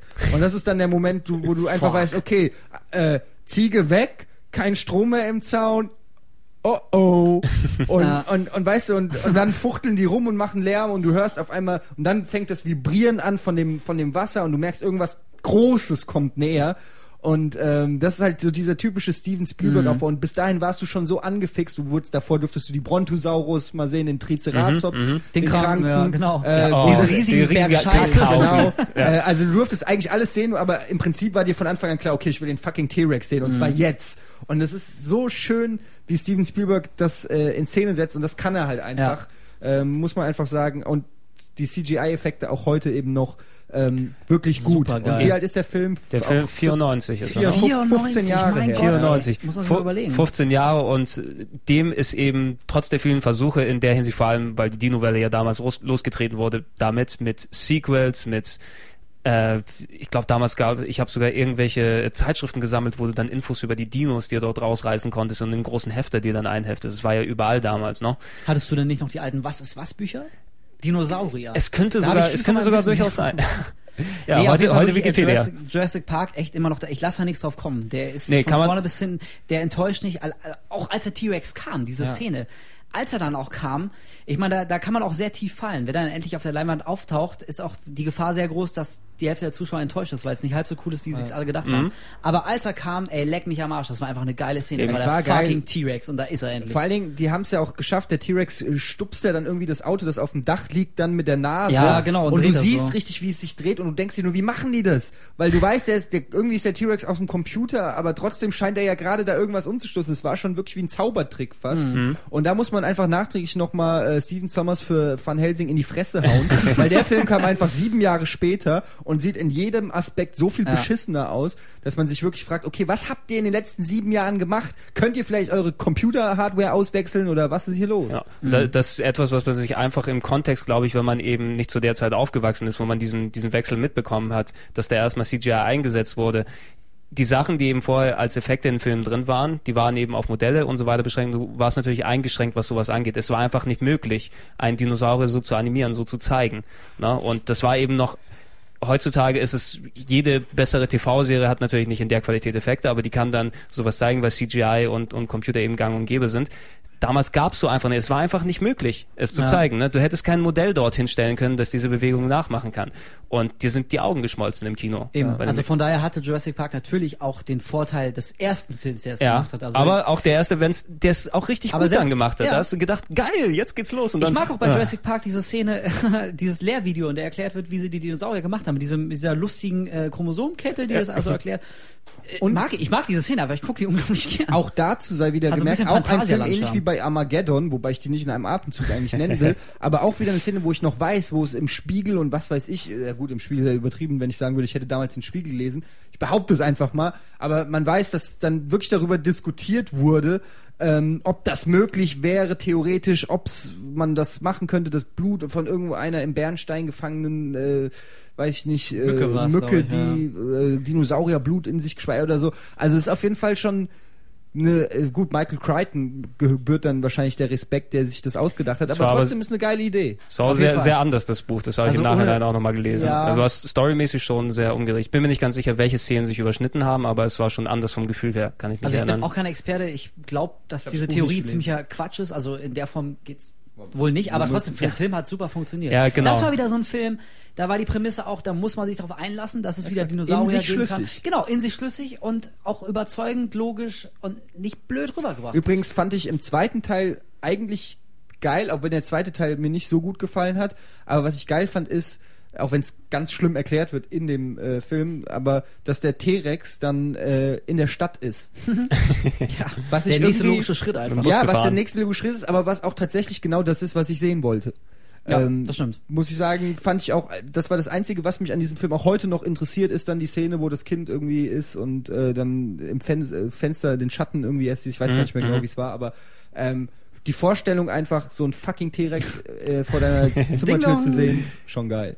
Ja, ich finde auch, also die beiden Sequels, die sind natürlich, äh, Ja, natürlich. Weder, Äh, weder vom Eindruck, den sie hinterlassen haben, noch überhaupt qualitativ äh, sind die an den ersten rangekommen, aber sie haben mich jetzt auch nicht enttäuscht. Also Ja, den dritten, das, der, der war jetzt nicht super, aber ich habe mich, äh, anders als bei vielen noch größeren Blockbustern, habe ich mich auch nach dem dritten nicht geärgert, den gesehen zu haben. Der war Also, schon nett. Das Einzige, was mir gefehlt hat, war äh, Jeff Goldblum. Ja. Ich stehe tierisch auf Jeff Ich finde ihn super. Goldblum ist super. Es gab ja zuletzt das Gerücht, dass er gestorben sei. Der Ja. hat doch noch letztens diesen, Ja, diesen dann, dann, äh, ist, dann, dann ist er aufgetreten bei Stephen Colbert in einer TV-Talkshow in den, in den USA und hat dort gesagt, ich habe gehört, dass Jeff Goldblum tot ist. Ich möchte hiermit bekannt geben, dass er es nicht ist. Aber wenn er tot wäre, es wäre der beste Schauspieler, der je gelegt hat, habe ich gehört. Oder irgendwie sowas. Also Jeff, meld dich doch mal wieder. melde dich doch mal wieder, wir vermissen dich. Auf jeden Jeff Fall cooler Goldblum ist super. Den fand ich äh, schon im ersten Teil irgendwie Und Chaos-Theorie. Ja, genau. In Independence Day sowieso. Ja. ja. Der Oder Sebo, der Dritte von der Sternenmitte. Ey, jetzt Oder die Fliege. Die Fliege. Schwein. Cronenberg. Seth- Ein anderer Podcast. Seth Brundle, ja. Ja. Brundle-Fliege. Ah, so gut. Super. Aber Kein klassischer ähm, Blockbuster. wir Ja. müssen mal weitermachen. Ja, ich glaube auch fast. Wir Genau. uns hier. wir haben nämlich noch ein paar Filme. Genau, wir, wir haben jetzt über, über Jurassic Park geredet. Ich würde das Gespräch jetzt gerne auf eine andere große Serie von Steven Spielberg lenken, die letztes Jahr auch nochmal in die Kinos gekommen ist äh, und äh, anders aufgenommen wurde bei vielen, wie sie es vielleicht gedacht haben, die Indiana Jones Filme. Boah. Oh, jetzt, jetzt gehen wir echt dahin, wo es weh tut. Also, ja, ich finde äh, eigentlich Indiana Jones und Star Wars sind schon so Themen, die ein eigenes Postka Podcast rechtfertigen. In der Tat. Ähm, da gibt es so viel zu, zu sagen, was man, glaube ich, wirklich festhalten muss, ist einfach, dass wir aus einer Generation kommen, die damals mit Indiana Jones aufgewachsen sind. Wir waren genau im richtigen Alter, als Indiana Jones rauskam, plus minus, sage ich jetzt mal. Aber äh, das hat uns so in den Bann gezogen, dass wir uns gar nicht davon befreien können, äh, da gewisse Gefühle mit zu verbinden. Und ähm, das ist ja auch das gleiche Problem, unter dem Star Wars dann zu leiden hatte. Ich weiß gar nicht, ob es möglich ist, diese Gefühle jetzt so als Erwachsener ab äh, äh, schon, ähm, sag ich mal, nie, wie sagt nicht abgehärtet, So- sondern so ähm, So, ja abgebrühter und, und, und schon Man so ein hat bisschen verbraucht. Man hat Genau. viel gesehen. Es ist schwer, einen noch. Äh, wir, wir sind nicht mehr so kindlich naiv, können auch nicht mehr so an diese Filme rangehen. Deshalb hat es ein Film halt schwer. Trotzdem ähm, war der Scheiße in Ja. Indiana Jones 4. ich finde auch, also natürlich ist das ein Argument, ähm, was auch die, die äh, Verteidiger von Indiana Jones 4 Mhm. immer wieder vorbringen, dass man den Film für sich stehen lassen muss und das äh, emotional irgendwie abkoppeln muss, dass es Indiana Jones ist und so. Und wir, wie du es gesagt hast, Eddie, wir kennen das ja alle von früher und sind damit aufgewachsen, da hängt unser Herzblut drin und so. Äh, aber trotzdem ist es doch einfach naiv zu glauben von den Machern, dass sie nach 19 Jahren endlich mal Indiana Jones 4 rausbringen, den man dann aber ganz rational, völlig ohne Emotion und natürlich auch deswegen mit einer unglaublich hohen Erwartungshaltung sieht. Das ist einfach, das ist einfach absurd, das zu glauben. Also wenn, wenn man schon, äh, ich meine, nach, nach 19 Jahren, wenn man so ein Franchise fortsetzt, das ist ja ohnehin schon äh, diskutabel, ob man wirklich nach 19 Jahren, ich glaube, es war 19. Oh, es müsste hier- 91, müsste, glaube ich, glaub, Last Crusade. 19, 90, vielleicht 91, irgendwie, ja. ähm, verbessert mich, wenn ihr es besser Ja, wisst. äh, auf jeden mal. Fall, wenn man nach 19 Jahren sich an so einem epochalen Werk wie Indiana Jones noch, mal- noch mal heranwagt und dann noch einen Film rausbringt, einen Teil, dann muss man auch verdammt noch mal einiges in der Hinterhand haben. Da kannst du nicht einfach mit so einem irgendwie, ja, äh, Actionfilmchen, hier rennt er mal Genau, und hinten genau. explodiert was und ganz am Ende steigt Eben das Schiff in die Luft. Das reicht da einfach nicht und das muss dem Machen auch klar gewesen sein. Ja, aber das, das wundert mich ja. Es war ihnen ja angeblich klar, weil wenn man sich mal die, die, die Geschichte, die Entwicklungsgeschichte vom neuen Indiana Jones anguckt, dann wird man ja feststellen, dass sie äh, unzählige Drehbücher über Bord geworfen haben, neu geschrieben haben. Frank, Frank Darabont. Genau, und, und halt wirklich, das dann das Drehbuch war, ähm, wo, Ja. sie gesagt, wo sie alle eingestimmt haben, da hast du halt wirklich am Ende des Films gedacht, okay, dann will ich aber nicht wissen, wie die Entwürfe von den anderen Geschichten Eben. waren, weil wie scheiße müssen die gewesen sein. Ja, eben. Ja. Die hätten einfach Also- Fate of also Atlantis verfilmen Genau, sollen. Genau. aus Ende. Also wir, wir, wir haben wir haben es ja Jones schon im, im, im äh, LucasArts Podcast dann entsprechend angesprochen, die, Ja. die äh, LucasArts Adventures, die mit Indiana Jones gemacht wurden und Fate of Atlantis ist für ein Spiel eine fantastische Geschichte und und hätte auch als Film perfekt funktioniert. Suche Ja, Atlantis. Atlantis ist das perfekte äh, Indiana Jones Thema. Also, aber sorry, wenn die einfach nichts Besseres finden. Äh, also, in, in, du kannst ja alles nehmen. Sogar äh, Quartermain-Stories sind teilweise besser als Indiana Die Jones 4. Feuerwalze.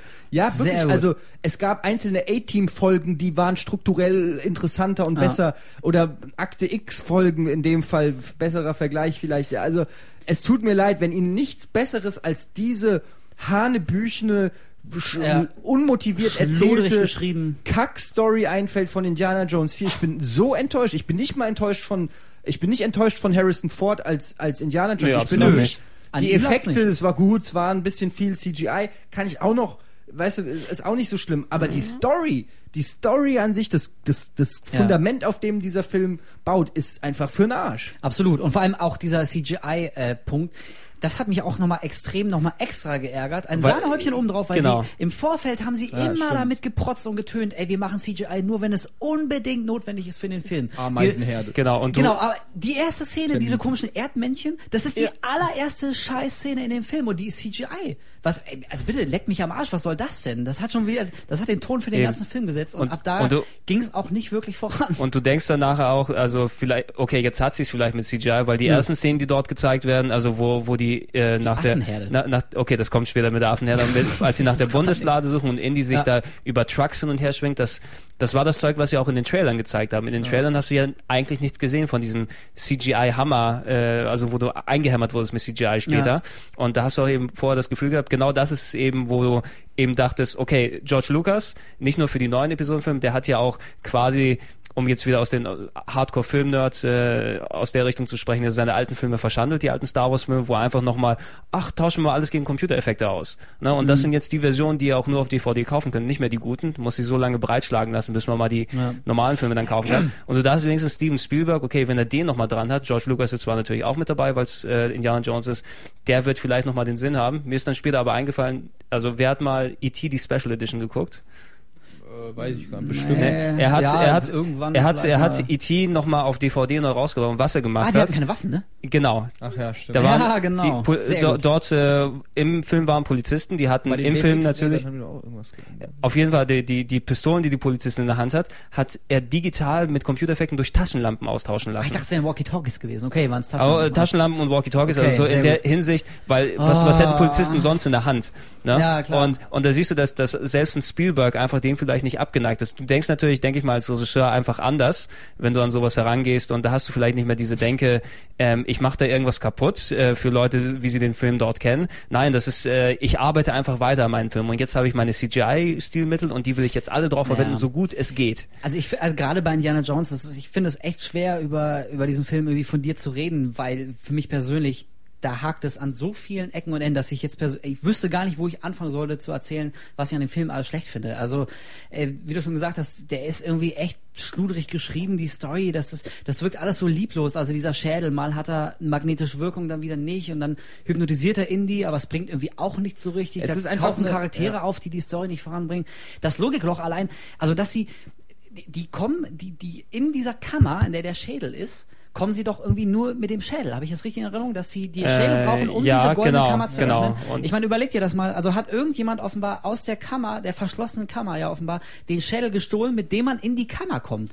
Ja, und klar. dann hat er die Kammer wieder verschlossen und benutzt dafür Oder, den Schädel. oder er ist rausgelaufen. Was, was, was, ich, was ich auch sehr gut fand, die, die Szene, wo diese, ähm, wo Indy und, und Shia LaBeouf dann, ich weiß so gar nicht mehr, wie er im Film heißt. Matt, nee. Matt, Matt, Matt, Lang? Matt- nee, Matt- Matt- nee, der, Matt? nee, das ist äh, äh, Rockproduzent. Egal. Ähm, wo die, Clubber Lang. wo, wo, Clubber Clubber Lang Lang, Dong. Clubber Lang heißt er. Nein, äh, wo die, Matt in, Williams. Matt Williams, ne? Wo die Ja. in, äh, nach nachdem sie so ganz schlecht irgendein Rätsel gelöst haben äh, in der Höhle in der Höhle und die sind auf einmal äh, irgendwo in in Südafri äh, Südamerika oder sowas und da sind die auf einmal in irgendwelchen Höhlenkomplexen, Ja, wo Leute drin sind mit Blasrohren, Genau. wo du dann denkst haben die jetzt darauf gewartet, Ja, dass jemand da vorbeikommt? Ne? Sind die morgens zur Schicht dort angetreten und ich warte jetzt drauf mit meinem Blasrohr? Vor allem, da waren ja Leute, die waren eingemauert Ja. In der Wand, ja, und sind dann während warten ja das jahrelang. genau, da gehen Indy, Indy und und Matt gehen dran vorbei und im Hintergrund brechen aus der Wand dann Indios mit ähm, Pfeilen, äh, also so, so Pfeilspuckern aus der Wand raus und denkst, okay, die müssen sich also, damit das funktionieren kann, müssen sie sich hingestellt haben. Da muss jemand dann um die drum herum irgendwelche Tonklumpen äh, das ist modelliert haben, damit die rausbrechen können und natürlich abends wieder raus, weil die können ja die ganze Zeit dort nicht bleiben oder die müssen intravenös gefüttert Das sind werden. und genau dann- diese abgelutschten, lieblosen Klischees, die mich in Videospielen schon nerven und bei Filmen nerven sie mich noch mehr. Ja. Einfach, einfach nur, um noch irgendeine eine coole Action-Szene noch reinzupropfen, kommt dann genau diese, diese Sache mit dem, mit dem Höhenkomplex und den Also Leuten, die seit Problem ist- 30 Jahren auf Indiana Jones warten, um ihn zu beschießen. Genau das Problem ist bei dem Film eben auch, dass diese Szenen, die haben im Prinzip einzelne Szenen entworfen und dann irgendwie lieblos aneinander Genau, gereiht. ja. Aber das war ja geil, gerade das Geile, wenn ich zum Beispiel an ähm, der letzte Kreuzzug denke, Oh, wo das so ganz so butterweich gut. So von einer Location in die andere übergeht, von einer Situation in die andere. Es ist, äh, es wirkt du, komplett fließend Ja. irgendwie, ja. Und bei Indiana Jones 4 merkst du richtig, okay, jetzt äh, kommt der Witz, wo Indiana Jones das macht, jetzt müssen wir den Fans noch das geben. Äh, ach, wir brauchen noch was hier, wo er dann in diesem Sumpf, äh, im Treibsand versinkt. Genau, äh, nochmal das wird alles, Schlangengag. es wirkt alles so aufgesetzt, ja, weißt du, es Ja. wirkt überhaupt nicht als ob Nicht sich aus das aus Guss. der Story ent entwickelt, ja. Ja. Und das ist eigentlich das, was ich dem Film am übelsten nehme. Da stören mich gar nicht so diese einzelnen Sachen, ob da jetzt ein Also- CGI-Erdhörnchen ist oder so. Da kann ich, kann ich drüber wegsehen, wenn der Rest halt stimmt, ja. Aber der Rest stimmt in dem Film halt einfach nicht. Und das ist Eben. das, was Genau, ich, das- dass ich ihm wirklich übel Exakt, nehme. in anderen Filmen, weißt du, da hat jede, jede Aktion folgte halt auf die da Ja. vorhergehende Aktion. Also die Story hat sich durchaus logisch aufgebaut. Jede, Exakt. jede Setpiece, jede Szene, im Kontext war das absolut logisch, dass sie als nächste kommt. Und wer Aber war bei, bei der Kristallschädel, Genau, da hier- war's- der, die Szene hättest du auch anders zusammenschneiden können, einer anderen Chronologie. Es hätte an der Ein- eigentlich Story wenig Eine geändert. Frage, die, die auch gern mal an unsere Zuhörer jetzt. Wer war denn eigentlich der richtige Antagonist? Wer war denn der Bösewicht bei Indiana Jones 4?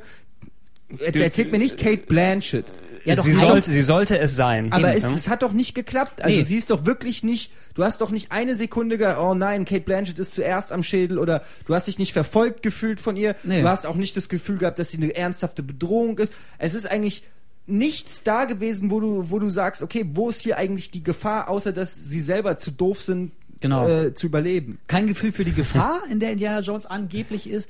Und ich meine, sie wollte exakt dasselbe wie Indiana Jones. Also irgendwie allein das, da, Genau. da hakt schon für mich. Genau, wenn, wenn der Gute und der Böse irgendwie am Ende so an derselben Stelle sind, das man- ist das war eine Geschichte, die, die mich im Nachhinein auch dann erst so, so, die mir im Nachhinein so richtig bewusst geworden ist. Einfach, ähm, natürlich, wenn du so einen Actionfilm guckst, du weißt, also irgendwo im Hinterkopf hast du natürlich immer drin, der Hauptcharakter kann jetzt nicht sterben, weil der muss ja noch den Film weitermachen und so weiter.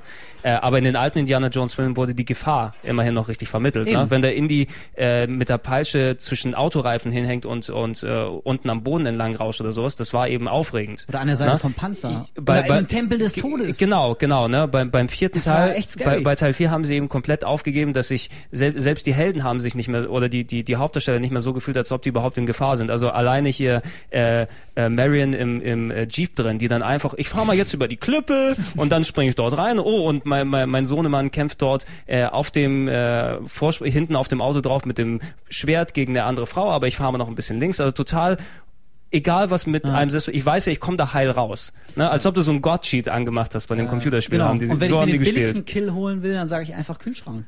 Also, Bums aus Ende. Der Ja, Kühlschrank. fand ich okay. Ach, das, das fand ich auch, das, Das fand, war- ich, das fand ich lustig. Nein, Ja. nein, nein, nein, nein, Da ich kein das Also nicht finde ich auch nicht schlimmer, als mit dem Schlauchboot aus dem, Ja. aus dem äh, Flugzeug zu springen. Doch, das ist noch schlimmer. Auch das Ja. war schon echt ziemlich doof, muss man mal zugeben, aber der Ja, verdammte glaub- Kühlschrank, da war es irgendwie vorbei. Ich erinnere nur an die South Park Folge. Der Kühlschrank. Ach so. Was sollte das, Mann? Was sollte Ja, das? es ist natürlich schon, Ey. es ist schon, sie haben es ein bisschen übertrieben, das gebe ich schon zu. Also eine Atombombe im Oder- Kühlschrank überleben Sorry. ist schon Ja, auch, es selbst war aber- ist auch für Indie übertrieben, aber es ist, es ist schon auch nicht ganz ernst gemeint. So, das, so, das, darf, das darf man dann auch nicht so Ja, du, du, überbewerten, du hast, du hast dort gemerkt, da ist wahrscheinlich vom Bild am Ende ausgegangen, weil ich finde, dass, dass die Szene, die danach gefolgt ist, so vom Look her, war schon geil, ne? Dass Indy dort steht und der Atompilz eben Ja, da aber das, hochsteigt. das ist äh, das mit dem Kühlschrank. Also natürlich war das mit dem Schlauchboot war auch schon sehr an den Haaren herbeigezogen. Da muss man auch echt, das muss man einfach mal so hinnehmen, dass er es natürlich überlebt. Aber das ist genau dieser Punkt, den, Gregor, den du gerade angesprochen hast, nämlich dieses absolut nicht existierende Gefühl für Gefahr. Ich meine, da explodiert eine fucking Atombombe. Sag mir mal spontan irgendwas, was für uns alle bedrohlicher wäre. Aber Indy verk verkriegt sie einfach im Kühlschrank und überlebt auch das. Also weißt du, wenn Mhm. Bricht sich ein nicht mal was. Kühlschrank Wenn es schon- Jack Bauer gewesen wäre, hätte ich gesagt, okay, der. oder Hugh aber- Jackman, Ja, auch oder der Hugh kann Jackman. das. Weißt du, aber also wenn, wenn selbst der Kühlschrank reicht, um eine Atombombe zu überleben, also Das hätte wo, sich Michael wovor Bay nicht soll ich exakt, also da muss ich fast sogar eine Lanze von Michael Bay berechnen. Ich glaube, das wäre selbst ihm zu doof. Michael gewesen. Bay müsste einen Jack Bauer Film drehen, wo es um Atomexplosionen Oh ja. geht. Oder Das wär- vielleicht gar keinen mehr. Aber das ist nur. ja. Nee, aber. Ja, nee, also- es kommt ja neuer Indiana Jones, äh, 2011 in die Kinos. Ist Wir sind gespannt, ob äh, sie sehr stolz darauf sind, was sie gemacht haben, weil immerhin hat der Film scheißen viel Geld eingespielt. Oder ob sie trotzdem sehen, dass sie auch äh, einiges hätten besser machen können. Die Hoffnung stirbt zuletzt. Wir werden natürlich auch alle in den nächsten Indiana Jones rennen. Aber die Erwartungshaltung wird s- nicht mehr. die so wird nicht sein. mehr so sein, na, du kannst nur eine Erwartungshaltung 19 Jahre aufbauen und dann so Eben. Aus, die Luft rauslassen. Wenn man nach fun- 19 Jahren nicht voll abgeliefert hat, Ja. dann hat man Ah, fuck- echt verloren. fackel ich Dann- geht trotzdem Damit rein. kommt man nicht durch. ähm, wir hätten jetzt noch Schade, wirklich, schade, schade. wir hätten jetzt noch wirklich äh, hunderte, tausende Themen, die wir machen können. Wir machen jetzt erstmal eine kurze Pause und kommen dann mit dem Finale wieder.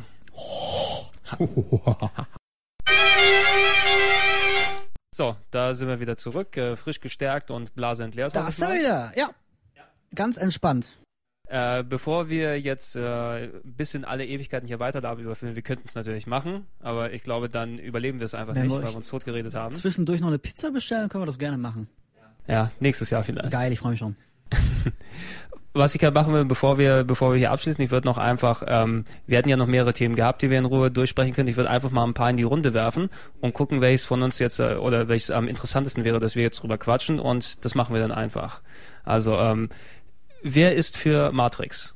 Wie wäre es für Matrix? Ja, was steht denn noch zur so als Auswahl? Thema oder ob wir den Film Okay, da, okay, dann sagen wir mal äh, Matrix. Äh, Ich habe die Regel nicht verstanden, Herr Jauch. Na gut, was, was mögt ihr lieber? Matrix, Terminator oder Zurück in die Zukunft? Boah, äh, Terminator 1 oder 2, das ist für mich schon ein Unterschied. Ich würde ich würd die einfach beide bequatschen Oh. dann. Ja. Äh, da muss ich sagen, dann, wenn ich wählen muss, nehme ich Terminator 2. Für mich immer noch einer der besten Filme, die je gedreht wurden. Und zwar nicht nur als geiler Actionfilm, sondern einfach ein filmisches Gesamtkunstwerk, an das wenig, wenig, wenig rangekommen ist seitdem. Ich, Seitdem. ich lasse nichts auf Terminator 2 kommen. Eddie? Ja, also ähm, da kann ich das, kann, diese Wahl kann ich nicht treffen. Also ich habe zu allen drei. Sophie's Choice. Welches Komm. Kind Ich habe liebt man ich am hab zu allem, äh, ja, ich habe zu allem was zu sagen. Ähm, ich kann wirklich Wir können, wir können auch gerne die Quick-Variante machen. Wenn wir uns dann einschränken, dann reden wir über alle ja, drei eben. wir über alle drei kurz. Ja. Über alle drei. Okay. Okay. Ter Terminator 2. Du hast schon damit angefangen. Ich pflichte dir bei. Einer der besten Filme, die je gemacht wurden. Ja, absolut. Ich finde, äh, das ist halt irgendwie, wenn man sagt Terminator 2, finde ich unglaublich geil, kommt als Replik des anderen meistens immer, ja, sehr geiler Actionfilm für das Action-Genre. Aber ich finde, äh, Terminator 2 hat, hat einfach viel mehr geschafft. Also der hat irgendwie Genregrenzen erweitert. Der hat von der, von der Bildsprache her sowieso, von der Ästhetik, natürlich Action, müssen wir nicht drüber reden. Aber auch von der von der emotionalen Wucht der Story, das äh, habe ich in der Form in, im Actionfilm noch nicht so gesehen. Also allein die Szene, in der Sarah Connor dann drüber sinniert, dass bizarrerweise der Terminator, diese Killermaschine, der beste Vater für ihren Jungen wäre, den sie sich eigentlich denken könnte und verlässlicher als jeder. Entschuldigung, ich weiß nicht, ob er das gehört hat, aber äh, Trant ist jetzt gerade wahnsinnig geworden. Jetzt ist er offiziell Jetzt. durchgedreht. Das war jetzt der Moment. Weiter geht's. Äh, also allein diese Szene, ähm, die wirklich eine, finde ich, sehr kluge Reflexion darüber ist, so was den Menschen ausmacht und was ihn von der Maschine äh, unterscheidet, was Terminator 4 sehr plump gemacht hat, finde ich. Also diese, ja, der Mensch, der entdeckt, dass er eigentlich eine Maschine ist, boah, da, da komme ich direkt, da muss ich anfangen zu gähnen. Das ist so Schnarcher, jetzt denken wir alle drüber nach, was macht den Menschen aus. Oder Das hat Terminator 2 vor wann 17 Jahren? War das? 18 Jahren? Wann kam der? Zwei- 92 würde ich jetzt mal tippen. ähm, weitaus intelligenter und schöner und nicht ganz so plump gemacht. Und ich meine, ey, wenn, die Musik, die erste Szene, wo der, der, der brennende Spielplatz, Alter, es war Judgment Day, gerade ist die ganze Welt zur Hölle gefahren, der ganze Spielplatz da wieder brennt. wunderschön, wie einfach die komplette Erde explodiert. Ja, das ist auch einfach geil. Und dann die, der langsame Zoom auf den grimmig guckenden Terminator und dazu dieses Alter, krieg ich krieg ich nur solche Pocken auf dem Arm. Das ist einfach Also- der geilste Film. Der Bösewicht ist geil, der T1000. Das ist mal ein Badass Motherfucker. Der- Mit dem was- kannst du nicht Was weißt der du, Film neben Action und ähm, Story und so alles richtig macht, ist vor allen Dingen das Pacing. Es gibt Ja. wenig Filme, die es schaffen, ähm, genau die Ausgewogenheit zwischen krassen Action-Szenen, jetzt gibt's mal wieder ein bisschen Storyteil äh, und Gelaber und äh, Charakterentwicklung und so. Und in dem Film ist alles perfekt gewichtet. Es kommt nicht Ja. für eine Sekunde Langeweile auf. Keine Szene, keine Action-Szene ist so wie, sag ich mal, was man zum Beispiel in Bad Boys 2 vorwerfen kann, zu viel. Keine Szene wirkt, was man im Indiana Jones vorwerfen kann, wo wir vorhin drüber gesprochen haben, wirkt bloß aneinandergereiht, sondern der Film ist von der ersten bis zur letzten Sekunde so aufgebaut, dass er in einem Flutsch funktioniert, ohne dass du irgendwo dich gelangweilt, genervt oder in irgendeiner Form äh, schlecht fühlst bei diesem Film. Terminator 2 ist wie, wie, wie Muhammad Ali. Er, Ja, er, er schwebt wie ein Schmetterling, aber er sticht wie eine Biene. Er Genau. hat kein Gramm Fett zu viel. Er ist von vorne bis hinten. Der ist so straff komponiert, dass es fast summt, finde Genau. ich. Der, Genau. boah, Alter, der, also, der, da lässt man sich so durchtragen, das ist, das ist der Wahnsinn. Also ich, ich, ich trage diese, also ich merke es natürlich auch, wenn ich die, die Filme dann dementsprechend nochmal schaue. Ich habe ihn zuletzt auch nochmal geschaut, weil ich mir auf HD-DVD einfach nochmal geholt habe, das vierte oder fünfte Mal jetzt zu Muss Hause sein. und so weiter und so fort. Ähm, und ich, ich würde einfach diese, diese gute Strukturierung, die der Film, die der Film dann hat, einfach James Cameron da wirklich anrechnen, weil eigentlich fast allen seinen Filmen, ne, auch wenn er natürlich in den letzten Jahren gar nichts gemacht hat, wirklich. Ich sag's euch, und wartet auf Avatar. Der wird Ich bin- alles ich bin sehr. Ich sag's euch.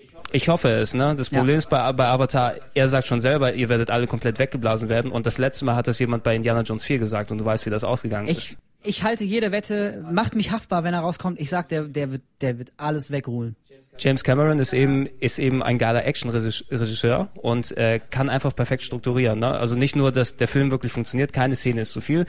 Jede Szene folgt äh, der Szene, der sie folgen sollte. Die Action-Set-Pieces sind fantastisch. Also wenn, wenn Arnold Schwarzenegger auf dem Motorrad durch diesen äh, Kanal da durchgeht und der, der Truck dann hinter ihm herkommt, dazu bläst dann You, you, You Could Be Mine von Guns N' Roses. Boah, Alter. Einfach so, so, so kle- kleine Geschichten auch, wie er, wie er seine Pumpgun nachlädt, ne? Einfach dieses Ja. rückwärts rüberschwingen. Das sind so, so Oder- kleine Sachen, wo du denkst, Genau, oder diese eine Szene, wo er ähm, ähm, diesen, diesen äh, Pappkarton hat, in den Genau, der mit den natürlich Rosen. nicht nur Rosen äh, drin sind, sondern halt seine, seine Knarre. Aber die eine Rose fällt dann zu Boden und er tritt so in Zeitlupe drauf und dann beginnt so die erste richtige Actionsequenz. Das, sagt, das sagt so unglaublich viel, das setzt so einen Ton für den ganzen Exakt, Film. was der Film eben auch macht und was James Cameron, dafür liebe ich ihn einfach, äh, macht Super ist nicht so wie bei anderen Actionfilmen, dass die anderthalb Stunden auf einen dicken Showdown hinarbeiten, Ja. sondern der Film fängt direkt mit in deine Fresse an. Die erste Szene schon, äh, äh, Van Damme hätte ich fast gesagt, Schwarzenegger geht in diese Bar und verprügelt alle Rocker, äh, durchlöchert das Schlüsselbein mit einem äh, Messer von einem. Äh, trotzdem cool mit der Musik, äh, genau richtig abgewogen. Ja. Der, genau die richtige Mischung aus knallhart und irgendwie lustig, Genau. ohne dass es zu lächerlich wirkt, perfekt abgemischt und dann das aufeinander von direkt von Anfang an, dann kommt direkt der T1000 und es geht schon los, dieser Zweikampf, weißt du, es- von der ersten Sekunde hast du immer dieses Verfolgungsgefühl. Jede Sekunde kann es sein, dass der T1000 irgendwo auftaucht und es geht wieder los. Mhm. Das ist von vorne bis hinten in dem Film so eine einzige Verfolgungsjagd quasi. Und es geht direkt am Anfang diese Szene, wo sie äh, äh, John Connor in der Spielhalle, ähm, äh, wer erreicht ihn zuerst im Spielautomaten. Boah. Auch da wieder eine Szene, wo man sich einfach gefreut hat als Kind, dass Computerspiele im Film auftauchen. Ja. Und direkt prügeln sie sich in die Fresse, Die zerstören Wände die Wände. stürzen, Alter. Gar nicht erst lange gewartet, oh, der Superheld und der Superbösewicht treffen erst, wie es bei äh, Harry Potter jetzt äh, über acht Jahre versuchen zu strecken, ja, ähm, sondern direkt nach zehn Minuten aufeinandertreffen. Bam! So muss es sein. Und James Cameron, der nimmt auch äh, sowohl die Geschichte als auch jeden einzelnen Protagonisten wirklich ernst. Also der will nicht einfach nur in Popcorn äh, Actionfeuerwerk abfeiern, was man geil findet und dann wieder sofort vergisst. Er nimmt die Geschichte wirklich ernst. Er denkt sie durch, Genau. auch mit allen Konsequenzen. Und äh, gleichzeitig aber genau, was du gesagt hast, hat er trotzdem manchmal noch dieses Augenzwinkern. Also der nackte Mhm. Arnold, der erstmal sagt, ich brauche deine, deine Stiefel, deine Hose, deine Jacke. Die Rocker lachen erstmal, aber dann verdrischt er sie so richtig.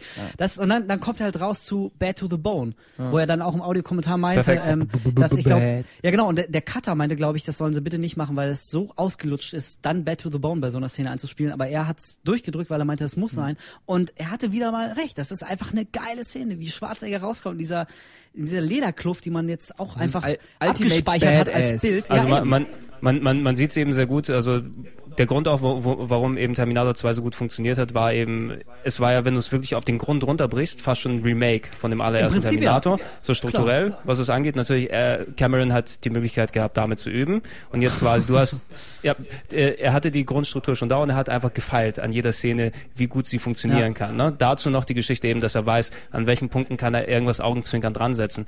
Äh, Wenn du dir beispielsweise mal Terminator 3 dann nimmst, ja, gedreht, glaube ich, Jonathan Mostow oder sowas hier, Ja. 2000 sonst was, der hat ja quasi auch versucht, wieder exakt das Gleiche zu machen, also nochmal äh, den Kampf zu nehmen zwischen Arnold und einem anderen Terminator, da war es jetzt ein weiblicher Terminator, ich habe keine Ahnung mehr, was hier ist, Terminatrix. aber die haben dort genauso Christiana versucht, dann, genau, hm. Die war mal mit Andreas Türk zusammen. Kleine äh, Randnotiz. Christiana Loken? Ja. Was? Ja. War das vor seinem, seinem Sexskandal auf der Brücke? Ja, ja. Ah. Verdammt, ich gönn dem Typ einfach nichts. Und das erst nicht. Auf jeden Fall in, in der Hinsicht, der, der dritte Teil war ja quasi genauso strukturiert, nur da hast du gemerkt, wenn da ein anderer Regisseur als James Cameron dran ist, die Gags, die, die dann dort verbaut wurden, ähm, hier, Talk to the Hand oder was auch immer dort war, ne? Das war so mehr. Äh, Ja, also ich muss mich mal outen. Ich fand den jetzt nicht so katastrophal schlecht wie viele andere. Ich fand den ähm, Katastrophal will ich es jetzt nicht nennen, aber nicht so. Recht spät. Ich habe ihn nicht im Kino gesehen und dann glaube ich auch echt erst später Ich auf ihn DVD. Äh, äh, der ist auch wirklich nicht toll. Und äh, das Problem, was was schon der dritte hatte, vom vierten Mal gar nicht zu reden, der den können die echt mal nehmen und sich sonst wo entschieden. Der vierte Ach, den war, fand ich nee, okay. Nee, Nee, der äh, war mies. Der war wirklich. Auf jeden Fall, äh, eigentlich war die ganze Geschichte nach dem zweiten auch schon erzählt. Da, Ja, das genau, war genau. das perfekte Ende, wie er, Gott, ey, wie er sich da in die geschmolzene Lava, einen Stahl darunter fahren lässt, den Daumen noch nach oben und vorher, wie er sagt, ich verstehe jetzt, warum ihr weint. Ja, oh. Alter, ey, Super. das ist für einen Actionfilm, krieg ich Gänsehaut, das ist so super. Ja, ein, allein hätte Magic, Magic Moment Magic Terminator Moment, ja. 2 war auch am Ende äh, beim Showdown, wenn ähm, der T1000 quasi erst, äh, wie war's, durch dieses Gas zu Stein, ähm, Genau, ja, das Äh, war schon kurz vorher eben, wo er dann festgefahren wird durch, Wasserstoff? durch. ja, äh, Wasserstoff, Ja, flüssig- flüssiger Wasserstoff. Und er wird quasi zu Stein, versucht noch so weiter zu gehen, dusch, dusch, und bleibt, merkt plötzlich, wie sein Bein stehen bleibt, aber der Wille ist trotzdem stärker. Ja. Und dann kreist er quasi sein eigenes Bein kaputt. Und dann geht er hin, hasta la vista, baby, bam. Bam. Und äh, bis, da, bis heute sind wir uns nicht sicher, wäre es nicht besser gewesen, wenn man ihn einfach in Steinform gelassen hätte, aber gut. Ähm, er schießt ihn, zerspringt in tausend kleine Einzelteile und dann diese Szene, wie sie, wie diese Tropfen Boah, super, äh, von diesem flüssigen, was, was ist es, Metall oder was auch immer er ist, äh, T1000 äh, Haut, Ja. ähm, wieder zusammen Flüssiges so Metall. langsam sich wieder zu einem großen Ganzen Ja. entwickelt. Einfach nur ein geiler Moment, weil du auch in dem Moment hast, okay, er ist immer noch nicht tot. Dieser Motherfucker, er ist immer noch nicht Mhm. Ja. tot. Lasst uns beeilen. Nichts wie weg. Das ist, also das hat hier, falls es dir noch nicht ganz klar gewesen sein sollte, wie gefährlich der Typ wirklich ist, ab der Szene war es echt klar. Es geht hier echt um alles. Ich meine, der ist, der ist echt erstarrt. Arnie hat ihm eine Kugel verpasst. Er ist in tausend äh, Jason Patrick, Stücke. Besitz. Ja, ist super, ey. War doch. Jason Patrick? War- nee, Robert, Robert- Patrick. Robert Patrick, ja. Ich Das dachte schon, hä? Äh, sorry. Ja, Sehr strange. ja, war schon. Und generell auch, äh, also mittlerweile natürlich jetzt auch äh, ähm, durch fast schon gewöhnlich, muss man sagen, die ganzen Morphing-Effekte. Aber damals, ey, das war eine Revolution des Actionkinos. Sowas hast du noch nicht gesehen. Wie der Typ da, wie der T1000 durch die Gitterstäbe Ich habe geht. dazu mal eine Frage. Der Vielleicht absolute eine, Wahnsinn, eine, eine wirklich eine logische Frage, die ich bis heute immer noch in Streitdiskussionen äh, erlebe und bis heute keine hundertprozentige Antwort habe. Und zwar kann der T1000 ähm, nur sich in Sachen verwandeln, die er vorher in irgendeiner Form gesehen oder berührt hat, weil meiner Meinung nach kann er das nämlich nur. Er kann nur Sachen ähm, in sich, sich in Sachen verwandeln, mit denen er in irgendeiner Form in Kontakt gekommen ist. Er kann nicht einfach von 0 aus auf Ja. 100 sich in irgendwas das wird zumindest impliziert, äh, weil äh, in dieser großen Verfolgungsszene, ne, wie sie mit dem Auto dann Mhm. nachts wegfahren und er ähm, schwingt sich noch mit seinen Krallenarmen ähm, auf das Auto und so, da bleibt ja auch so ein kleines Stückchen dann übrig und John Connor fasst das an und wirft es ihm so hinterher und äh, das, er verflüssigt sich wieder und, und assimiliert Genau. es dann so. Und daraufhin kann er sich ja dann später am Ende auch in John Connor verwandeln und er berührt ja auch Sarah Connor äh, mit, mit, mit der Nadel ganz leicht. Also ich bin mir nicht, ich müsste das vielleicht nochmal schauen, ähm, es sei denn einer von euch oder du weißt das jetzt so spontan, aber ich glaube, das wird nicht, nicht explizit gesagt, aber ich glaube in der Tat, dass es so ist. Nee, es wird, es, dass es war er ja die eh, Dinge irgendwie berühren Ja, muss, die er Arnold Schwarzenegger sagt kann. irgendwann, er kann sich nicht in äh, organische Sachen verwandeln, aber halt in, in irgendwelche, weiß ich nicht, zusammengesetzten Sachen wie Messer, Knives und so weiter. Ja. Also Keine- ohne, dass er keine- eine Vorlage gehabt hat dafür, wie bei den Menschen zum Beispiel, Es beispielsweise. gibt ja diese Szene, wo er in, in dieser äh, Anstalt ist und dann ähm, der Boden ist. Und dann aus diesem schwarz-weiß karierten Boden Genau. ähm, sich rausmorpht. Auch fiese Szene wäre dem Wachmann Ähm, das, das Hirn durch. Aber das kann er auch nur, glaube ich, weil er halt gerade diesen Boden sieht. Also, weißt du, was ich meine? weil er dort mal gewesen ja, ist genau. vorher. er kann ne? quasi das spiegeln oder sich in das, was er gerade sieht, annehmen. Aber äh, ich bin nicht hundertprozentig Ich sicher. auch nicht. Also wie- ich glaube, das wird irgendwie angedeutet, ähm, dass er wirklich die Dinge mal sehen oder oder auf jeden Fall berühren muss. Also er kann sich nicht in so in so eine Bombe kann er sich nicht verwandeln, so chemische Reaktionen kann er kann er nicht imitieren und kann sich auch nicht in so eine Nuke verwandeln. Das das geht alles nicht. Aber wie wir sehen, die, die Diskussion, die sowas alleine hier auslöst, sollte, glaube ich, auch den, den Leuten, Irrenanstalt, die Szene, in der dann äh, Arnold Schwarzenegger, also der gute Terminator, dann, äh, wie er aus dem Fahrstuhl tritt in Zeitlupe zu diesem zu diesen Glockenschlägen und Sarah Connor, die noch nicht versteht, dass er da ist, um sie zu retten, wie sie dann irgendwie mit offenem Mund in Zeitlupe so zu Boden sinkt und versucht vor ihm wegzukrabbeln und er läuft ihr einfach hinterher und sie denkt, er will sie jetzt töten. Das ist so eine dichte emotionale Szene. Das ist einfach, ey Terminator 2, ganz im Ernst, super Film. also l- losgehen, gucken, wer es wirklich noch nicht geschaut hat. Kaufen, gucken, sonst ja, aber was gibt machen. es denn ja? sowas überhaupt? Leute, die den noch nicht gesehen so haben. Leute, die haben Episode 3 noch nicht gesehen. Und das werden immer mehr, glaube ich. Outet euch, Freunde. Um da, um da die Brücke zu einer, zu einer anderen ähm, großen Actionserie zu schlagen, die von vielen vielleicht, na, wahrscheinlich eher nicht als das Terminator der Neuzeit bezeichnet wurde. Na gut, nicht ganz so, aber das war ein Film, wo, wo ich mich auf Sequel, glaube ich, wie auf kein anderes gefreut habe, weil der erste Teil so gut gewesen ist. Das war Matrix. Man muss einfach sagen, bei Matrix, ähm, das ist einer der wenigen Filme, wo die Nachfolger es geschafft haben, der, sogar dem ersten Teil im Nachhinein zu Ja. schaden. Das ist selbst bei Star Absolut. Wars nicht passiert, weil du hast deine, deine Genau. Urtrilogie und die hast du in deinem Herzen und das ist cool. Die Auch immer bei noch super. Indiana Jones. Ich finde die ersten drei Teile immer noch gut, egal wie beschissen der vierte ist. Aber Matrix ähm, ist durch die Nachfolger schlechter geworden. Ja, und das ist echt traurig. Als, also Matrix 1, wenn es nur Matrix 1 gibt, wäre einer der besten Actionfilme, die es gibt. Ja, und würde heute auch noch. Wär, wäre auch heute noch, ist auch von Effekten und allem super geil, also da gibt's nichts auszusetzen. Ähm, aber dadurch, dass da gewisse ähm, Geschichten erzählt werden, wo du dir Gedanken drüber machst, ähm, welchen Sinn das hat, die dann mit den zweiten und dritten Teilen angeblich beantwortet werden sollen, wird alles ad absurdum geführt. Ja, absolut. Ich finde also, Also- ich äh, glaube auch nicht daran, ähm, was ja halt immer wieder behauptet wird. Ich kann es auch nicht beweisen, das Gegenteil nicht, aber äh, ich glaube auch nicht daran, dass die Story von vorne bis hinten Nee. so schon feststand, durchkonstruiert war. Wenn man sich allein mal, das ist ein ganz kleines Detail, aber so das, das, das Artwork, das, das Cover-Artwork der ersten DVD anguckt, da gibt's auch noch nicht diesen typischen, diesen Grünfilter in der Schrift und im Bild, da ist alle, genau, und später ist ja, Teil 2 und 3, sobald die in der realen Welt spielen, äh, Quatsch, in der Matrix und nicht in der realen Welt, haben die alle diesen Grünfilter. Macht ja, das ist ja dieser Matrix-Look.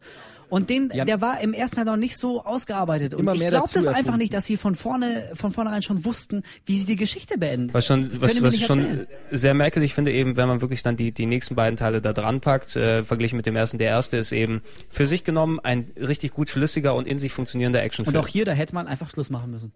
Genau, ne? Also einfach die, die, die Sachen, die, die, die damals abgefeiert wurden, das waren eben ja Konzepte, die jetzt noch, noch nicht so tausendfach durchgekaut sind, ne, wo sich die, die Wachowski-Brüder bei Animes und sonstigen äh, Vorlagen da bedient haben und die Ja. zu einem eigenen Gemisch zusammengebaut haben, mit einzelnen Szenen, die auch wirklich dann cool verbaut sind. Also wenn Neo das erste Mal lernt, äh, äh, Karate zu machen. Der Kampf mit Lawrence Fishburne ist super geil. Ja. So, solche Geschichten. Und äh, wo, wo vor allem ähm, es ja, es fängt als stinknormaler Film an und es baut immer weiter auf und es wird dann immer größer und so und dann gegen Ende hin, wenn Neo einfach durch die Luft fliegt, ne, du fühlst, das, das ist die Progression, die dort angekommen ist. Ist ähnlich, wenn man es jetzt vergleicht mit solchen Spielen wie Infamous beispielsweise, ne, du fängst als Normalo an und am Ende bist du eben der, der durch die Luft fliegen kann, so, so, so begleitet dich der Film, ne, und erzählt nebenbei eine richtig coole Geschichte. Sieht geil aus. Sieht geil aus. Problematisch ist, e- ist es eben, der erste Film endet damit, dass Neo wegfliegt aus dem Bild.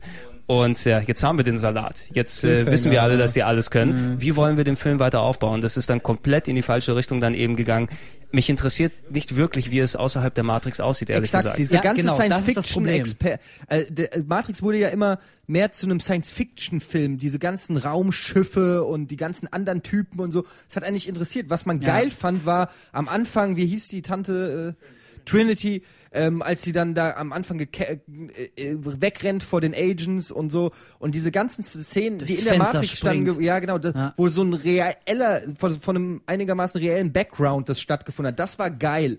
Ähm, aber als es dann irgendwie mit Raumschiffen und Riesenrobotern und irgendwelchen Laser EPM, äh, EMPs und Ja. es, es, Die es, es ist völlig in eine andere Richtung gegangen, als ich mir das gewünscht habe. Ja. Ähm, wurde immer abgefahrener und konfuser und der Architekt und äh, mit seinem pseudo-intellektuellen Geschwätz, wo, was im dritten Teil quasi überhaupt nicht mehr aufgegriffen wird. Ähm, dann du bist der Auserwählte, du bist der aber der 180. Auserwählte und äh, ja und dann äh, dass sich einer in die Matrix äh, einklingt, das wurde dann auch nicht mehr so richtig aufgeklärt. Oder, also es war alles so ein Wischi-Waschi und ähm, Mhm. Ja, die haben sie haben sich komplett in ihrem Universum verloren. Absolut, die- völlig verzettelt. Die haben unglaublich viele Fragen aufgeworfen, die auch. Also ich fand zum Beispiel den zweiten ähm, nicht ganz so schlecht wie wie äh, viele andere. Ich weiß, dass er eigentlich schlecht ist, aber mir hat er irgendwie trotzdem Enttäuschend, enttäuschend, würde ich am ehesten genau. sagen. Man hat natürlich extrem hohe Erwartungen gehabt, die wurden nicht erfüllt, aber ich war auch nicht völlig entsetzt. Ähm, ich fand zum Beispiel die die Verfolgungsjagd, diese 17-minütige auf der auf dem Highway, den sie extra nachgebaut haben, da vier Kilometer. Das war schon geil. Also ganz, das gucke ich mir, das war schon cool. Das gucke ich mir gern an. da, da um auf, auf die Action-Szenen da nochmal drauf äh, zu sprechen zu kommen, also das ist das, was eben dann nochmal hochgedreht wurde. Im, Im zweiten Teil eben, du hattest längere Action-Szenen, größere, die Verfolgungsjagd auf der, äh, auf der Autobahn, den äh, Burly Man Fight, glaube ich, wie man den so nennt, wo er auf einmal gegen 1000 Agent Smiths Ja. äh, dann kämpft. Viel zu Äh, lang. ähm, da merkt man eben, äh, auch das, was ich vorher schon angemerkt habe, was war, glaube ich, bei Indiana Jones eben, dass du dort keine Gefahr mehr für die Helden gesehen hast. Ne? Du wusstest eben, Neo und die Leute hauen die eben jetzt zum Klump. Ja. Ne? Okay, Und wenn ja. sie ihn überwältigen, dann fliegt er halt einfach weg. Eben, es, ist- es ist es ist eben Neo, ne? Und und dementsprechend dadurch, dass sie lang waren, das das Gewicht fehlte irgendwie, da, da war so ein kleiner Tacken, ja, wenn es ein bisschen kürzer und knackiger gewesen wäre, Mhm. Ich dann fand aber ganz zum cooler. Beispiel das äh, Finale eben mit dem Architekten, das war halt unglaublich kryptisch. Äh, also man musste eigentlich, man musste sich durchlesen auf irgendwelchen Fanseiten, was er gesagt hat, um zu raffen, was jetzt eigentlich der große Twist am Ende von Teil 2 war. Ich fand den Twist als solchen aber wiederum ziemlich gut. Also, dass du da erfahren hast, ähm, dass es quasi, dass Neo eine Art irgendwie Anomalie ist, ein Systemfehler, der immer wieder auftritt. Ein Reset, der immer mal wieder Genau, gemacht das finde werden muss. ist schon ein sehr geiler Twist, den man auch so hat nicht kommen sehen. Der wirft aber natürlich auch unglaublich viele Fragen auf, beziehungsweise der hat sehr viel Potenzial, um wirklich einen zu einem überraschenden, absolut äh, atemberaubenden Finale zu führen. Aber dann äh, werden diese Fragen im dritten Teil, also den fand ich echt unter aller Sau, die werden halt überhaupt nicht beantwortet. Allein, weißt du, Neo am Ende von Teil 2 liegt er ja wie komatös auf der auf der äh, äh, Trage da und und Agent Smith im anderen Körper liegt neben ihm. Weißt du, und, und Neo ist in dieser komischen Zwischenwelt äh, gefangen. Äh, weißt du, und, und, und, und in, der, in der echten Welt hängt, hält er ja noch diese Wächter auf, weil er auf einmal seine, seine, seine auserwählten Fähigkeiten, der stoppt doch in der echten Welt auch die angreifenden Wächter. Und du dachtest, Alter, wie geht das? Ist das jetzt auch eine Matrix? Ist die echte Welt gar nicht die echte Welt? So, weißt du, die geilsten Theorien. Und in Teil 3 sagen sie halt einfach, naja, mein Gott, er macht's, er ist halt der Auserwählte, er ist Neo. So, damit ist das ganze Ding abgehakt. Das hatte so viel Potenzial zu einer wirklich intelligenten, vielschichtigen Geschichte. Und diese wirklich Und die sagen kitschige, halt theatralische Sterbeszene von Trinity. Boah. Da hat das ganze Kino gelacht Boah. und zwar zu Recht, muss ich sagen. Ich Also musste geil, auch die war einfach so schlecht, scheiße. die war aufgesetzt, die war unglaubwürdig, die war auch schon mit Anlauf genommen. Also du wusstest ja, es wurde ja schon zehnfach Ja. von zehn verschiedenen Leuten prophezeit und auch dann so, ah ja, kannst du sie jetzt retten? Wir wissen, du bist traurig, bla bla, kannst du jetzt Mhm. bitte deinen äh, einstündigen äh, Kampf mit, mit äh, dem Agent haben und so. Fand ich eigentlich schon wieder ganz geil, wo dann die ganzen äh, Mr. Smith oder wie die heißen, äh, Agent, Agent Smith, Smith, ja. äh, da rumstanden und so, aber ähm, ja, nee. Das also, hatte aber äh, gerade der Endfight, finde ich, der hatte auch ein bisschen was von, von Dragon Ball. Irgendwie, also. Ja, es war- es war komplett Dragon genau Ball, das, was klar. du meinst, dieses, dieses fehlende Gefühl der Gefahr. Also bizarrerweise war der, der letzte wirkliche Endkampf ja noch epischer und noch krasser als alle anderen davor. Aber genau dadurch, ähm, also ich konnte das auch echt nicht mehr richtig ernst nehmen. Wenn die sich gegenseitig 40 Meter in die Luft schrauben, dann schmeißt der eine den anderen drei Kilometer, dann kommt er zurück und ja, es ist jetzt halt ein großer Fight, aber ich, ich sehe lieber, wie, wie eine Faust richtig, äh, weißt du, auf eine andere Kracht. Um das mal ganz kurz äh, an einem perfekten Beispiel auch innerhalb von Matrix zu verdeutlichen, what's cool and what's not, ist nämlich dieser übertriebene Endkampf mit Agent Smith ist nicht cool. Was geil war, war in Matrix 1, wo sie im U-Bahn-Schacht kämpfen. Ja, geil. Und er den, die Faust stoppt am Hals und, Bam. und er dann nur die Hand ausstreckt ähm, die, die Handfläche ausstreckt, Neo, und dadurch äh, den ähm, Agent wirkt, also quasi wirkt, weil er genau mit den Fingerspitzen an den Kehlkopf Ja. noch rankommt. Das ist so ein kleines, subtiles Ding, wo ich mich, ich bin super Martial Arts Fan, interessiere mich super für Kampfsport und den ganzen Gedöns und ich fand super geil, das war ein smart, weil ich sowas noch nicht kannte aus irgendeinem Kung Fu, dieses Fing, so, weißt du, damit habe ich in dem Moment nicht gekriegt, es war geil. Und im dritten Teil haben sie einfach nur brachial, ey, wir schleudern ihn statt 10 Meter hoch, 40 Meter Ja. hoch und bigger, better, louder, more, aber es war einfach nicht diese Subtilität, dieses Geile, dieses, die Cleverness hat gefehlt. Und genau das, was du gesagt hast, ähm, die, die echte Welt, äh, die hat einfach keinen Schwanz interessiert. Ja. Also das nicht nur die Geschichte, also der zweite Teil fängt an, du siehst erstmal eine Stunde lang, wie, wie Sion aussieht. Hätte auch wirklich cool werden können. Endlich sieht man, wie Sion aussieht, die letzte Zuflucht der Menschen.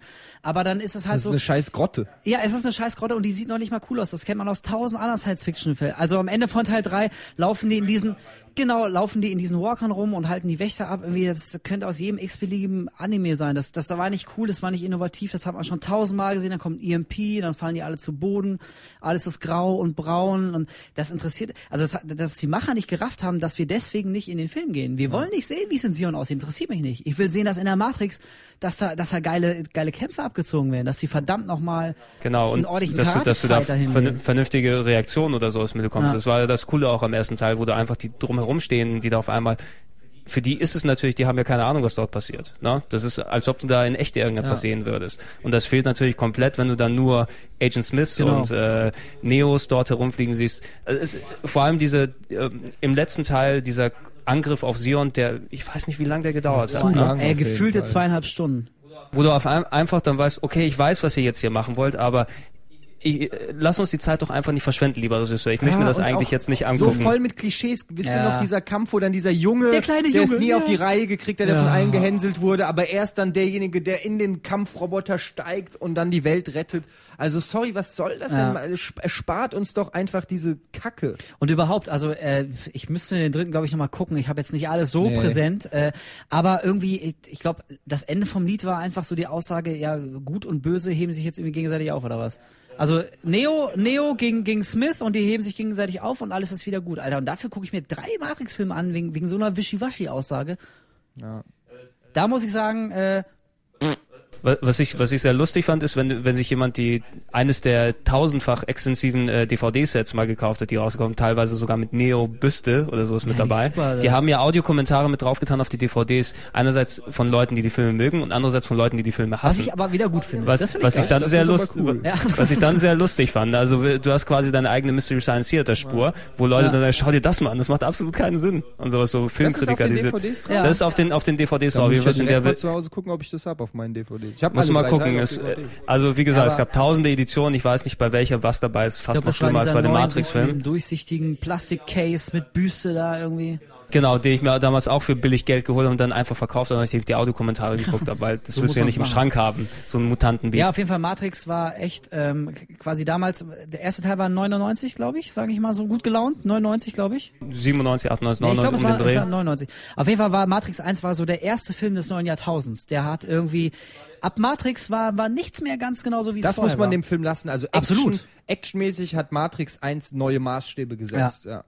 Es war, es war der erste Film, der vor allem auch die DVD quasi eingeführt hat. Ne? Es war der erste Film, den jeder als DVD zu Hause hatte. Stimmt, musste. Ja, und ja, eben Bullet Time. Also mittlerweile Bullet auch Time- sehr, sehr Vom Max Payne geklaut? Oder? und, und ja, vom. Blade geklaut tatsächlich. Oder vom Blade. Muss man an der Stelle sagen, viel, viel, Matrix hat viel Ruhm eingeheimst für diese Pistolenkugel-Szene, die aber davor schon in Blade äh, leider in schlechter, aber von der Idee her in exakt genauso umgesetzt wurde als ähm, wie heißt der, der den Bösen spielt? Äh, Steven Dorff. äh, Steven, Steven Dorff, Dorff. im ersten Teil Ah. auf ähm, Wesley Snipes schießt und äh, oder umgekehrt, ich weiß gar nicht mehr. Und dann weichte auch dieser auf ihn ku fliegenden Kugel in Zeitlupe aus. Ähm, Ja, wobei, auch also- überhaupt viele der Action-Szenen, die in, in Matrix verfeinert und verbessert wurden, sind in Blade in einer ähnlichen Form schon spektakulär äh, zelebriert worden. Blade kriegt zu wenig Credit, muss ich sagen. Blade 1 für die Action, die Boah, er das ähm, ist noch mal etabliert hat, meiner ganz Meinung nach. Ja, anders. das ist, das, ist, das, äh, das ist schon mal eine Aussage. Das ist wirklich ich. eine Aussage. Ich finde Blade 1 auch echt kacke, Entschuldigung. Aber äh, anderes Thema. Äh, ich finde aber hier von wegen Bullet Time, das ist so eine Sache, das nervt mich auch so ein bisschen, äh, weil alle immer sofort Bullet Time schreien. Zeitlupe ist nicht gleich Bullet Time. Also mittlerweile immer, wenn's, wenn wenn Slowdown gibt, schreien immer alle sofort reflexartig Bullet Time. Aber nur weil eine Szene langsam abgespielt wird, ist das keine Bullet Time, weil dann hätten wir die schon seit 30 Der Jahren. Also, Protagonist muss quasi in Normalgeschwindigkeit bleiben, während der Rest langsam ist. Ist das Bullet Time, ne? Oder wie? Naja, äh, also das, das, das äh, Besondere an, an dieser berühmten Bullet-Time-Szene äh, von Matrix 1 auf dem Dach, Neo, ne, wie weicht aus, diesen beiden Kugeln, war ja wirklich, dass sich, dass sich in der Tat die Kamera um diese gesamte Szene dreht, während in Zeitlupe er einem Objekt ausweicht. Mhm. Dass Und- die und Kamera das eine in- normale Geschwindigkeit hatte. Genau, und das in der Form hast du in der Tat noch nicht gesehen. Das hat wirklich äh, so, das wie wir es heute äh, kennen, Matrix erfunden. Also von daher, alle schreien immer sofort Bullet Time, Bullet Time, aber eben äh, Zeitlupe ist nicht gleich Bullet Time. Das muss man ihm mal zugutehalten, das haben sie schon echt erfunden. Stimmt, es war auch nicht die einzige Szene. Ich glaube, ich habe das damals auch im Making of gesehen. Am Anfang, wenn, wenn Trinity diesen Jump Kick im allerersten Genau. Teil macht, ne, da, Da- die springt ja in die Luft und bleibt quasi, als ob sie in der Luft hängen bleibt. Und da dreht sich die Kamera eben um sich, was im echten Leben eigentlich nicht möglich wäre. Ich glaube, die haben es irgendwie so gemacht, dass die dann so eine Art Kameraring um sie Genau. drumherum gehabt Ganz haben, der dann eben Kameras, sehr, sehr Zeit, der, der sehr nah nacheinander ausgelöst hat. Das ist so auf einmal, als ob so eine ganz schnelle Kamerafahrt hat. Hast du später auch in schlechten Videos von Coolio oder irgendwelche solchen Geschichten. Ja, das ist ja genau das Ding. Also mittlerweile siehst du äh, wie Bullet Time auch in, in äh, äh, weiß nicht, ukrainischen Musikvideos. Das ist nicht mehr so ganz cool. Aber trotzdem bei allem, bei, bei aller Matrix-Enttäuschung, äh, das haben sie wirklich eingeführt und das hat man in der Form auch echt noch nicht gesehen. Und also auch von daher, in Credits! jedem Film oder in jedem Verarsche auf YouTube oder so wird die Szene verarscht. Also Ja. es Ja, gibt, glaube ich, klar. keinen Filmeffekt, der öfter verarscht wurde als Bullet Time von Matrix. Was aber auch wieder, wieder dafür spricht, äh, wie wichtig und wie gut er eigentlich war. Aber schon mittlerweile so eine, so eine Bullet-Time-Sequenz in- als Verarsche ist schon, muss man mittlerweile echt können. Also einfach nur die Bullet-Time verarschen, das, da gähnt man mittlerweile. Das Aber gut, wer, wer, die, wer die Filme seit langer Zeit nicht mehr gesehen hat und äh, auch wirklich immer noch dann denkt, die Dinger sind scheiße, den ersten Teil kann man sich wirklich immer noch geben und ist immer noch ein super Film. Absolut. Großartiger Film. Also, lasst uns zum letzten Thema kommen. und 1.21 Gigawatt? 1.21 Dog, Gigawatt? Dog! Great Ja, Scott! Ihr Äh, ahnt es schon, um welchen Film es Save, geht. save, save the best for last. Also, jetzt geht es um, nein, jetzt geht es um Back to the Future. Zurück in die Zukunft. Wie ich, wie ich mal proklamiert habe auf der Sendung, der beste Film aller Zeiten. Ja, Uh. also, und da hast du auch recht. Und damit können wir eigentlich den Podcast jetzt beenden. Nein. Ähm, Zurück in die Zukunft 1 war einer der ersten Filme, die mein Vater aus welchem Grund auch immer auf VHS hatte. Ähm, ich muss dazu sagen, äh, meine Eltern äh, leben getrennt. Ich war dann immer am Wochenende bei meinem Vater. Und da wurde dann, weil mein Vater Langschläfer ist und mit, mit, wie alt war ich da, als er rauskam? 85, 6, 7 oder irgendwie so, ähm, steht man als Kind äh, am Wochenende extrem früh auf, um Zeichentrickfilme zu gucken. Ha, ich weiß Ähm, genau, was du meinst. Ja, nicht mehr so wie heute, wo man dann eben das nutzt, um auszupennen, sondern man schläft, äh, man wacht vor seinen Eltern auf, also guckt man VHS. Und in dem Fall zurück in die Zukunft. Und ich habe, und das ist kein Witz, jedes Wochenende zurück in die Zukunft. Ich weiß auch nicht, was es ist, dass ein Kind, äh, dass man als Kind ohne Probleme das nochmal gucken kann und den gleichen Spaß empfindet. Ich habe zurück in die Zukunft, da war bis zu meinem zwölften Lebensjahr, glaube ich, 35 Mal oder so gesehen. Und äh, seitdem nicht mehr ganz so oft, aber ein, zwei Mal im Jahr mindestens. Jedes Mal, wenn er läuft, schaltest du den Und einfach jedes ein Mal, wieder. ich, also zurück in die Zukunft ist auch so einer der Filme, wie ähnlich wie bei mir noch Big Lebowski oder Pulp Fiction, die ich ohne weiteres einfach im Hintergrund laufen lassen kann und irgendwas anderes mache und mich einfach freue, wenn ich ab und zu mal hochgucke. Ah, da sind wir gerade, alles klar. So nach Motto, ja. Ähm, zurück in die Zukunft 1 ist perfekt. Ist perfekt und das Tolle ist, dass der zweite Teil ähm, das Niveau hält, finde ich. Äh, natürlich ist er nicht mehr, das Besondere ist nicht mehr da, weil das war mit dem ersten Teil, aber er führt so viel geile Sachen ein. Die ganze Zukunft ist auch heute noch super dargestellt. So viele Hinweise und, Und und, Cha Chapeaus zum, zum ersten Teil. Ich bin Ja. gleich fertig, dann könnt Ja, ihr. ja. Äh, ähm, äh, und der dritte Teil flacht deutlich ab, weil er im Prinzip ein lauer Aufguss vom zweiten ist. Also da, da sind dann, da werden dann nur noch meiner Meinung nach die Running Gags abgefeiert. Man guckt ihn einfach mit, weil er einfach genauso viel Spaß macht und noch in, in, die gleichen Leute sind und so. Er gehört Aber auch dazu. Er gehört einfach Ja, so dazu. Er ist, so wie, er ist dann eben so wie die letzten 30 Seiten von Herr der Ringe, die liest du dann halt auch noch. Aber ähm, der erste Teil sensationell, der zweite Teil super, weil auch nochmal die ganzen alten Szenen ähm, nochmal neu besucht werden. Das ist so super einfach gemacht. Mhm. Er, er, hat, er, er bietet so viel jedes Mal, wenn du denkst, also der hat so viele Ideen, die reichen für drei Filme eigentlich. Und äh, ich liebe Zurück in die Zukunft und ich lasse auf diese Trilogie nichts kommen. Ja, absolut. Und wir alle warten immer noch auf, auf das Hoverboard. Da warten wir alle immer noch drauf, auf dieses scheiß Hoverboard, mit dem Es wir sind nur noch sechs Jahre. Geil, dann kommt das Super. Hoverboard. Was, die haben ja schon die Schuhe rausgebracht, ja? Ja, stimmt. Von, von Martin im ja, zweiten Teil. ja. Leider, leider haben die keine Powerlaschen, dass so, dass die von alleine sich zu machen, aber Komm die sehen noch, immerhin so, noch. so crappy aus wie im Film. Aber mir, mir, mir ging es da wirklich sehr ähnlich äh, über dir hier, Eddie. Ich hatte jetzt die VHS nicht zu Hause, aber, aber zu der Zeit damals, äh, mein Onkel war sehr früh in die ganze VHS- und Videokassettengeschichte eingestiegen und der hat immer die neuesten Filme da gehabt und aus der Videothek immer alles ausgeliehen. Und irgendwann hat er in seinem Kontingent damals auch eben zurück in die Zukunft gehabt. Ne? Und äh, wenn ich ihn dann immer besucht habe, dann immer, gesagt, oh, was gibt's denn hier für neue Filme und so weiter, zurück in die Zukunft angeschaut. Und ich weiß nicht, ob er mich beim ersten Mal so geflasht hat, aber ich habe ihn danach auch wirklich immer wieder Ewigkeiten immer wieder reingetan und bis ich den wirklich damals auswendig sprechen konnte. Ne? Also gerade also, gerade als Kind, ich kann das völlig.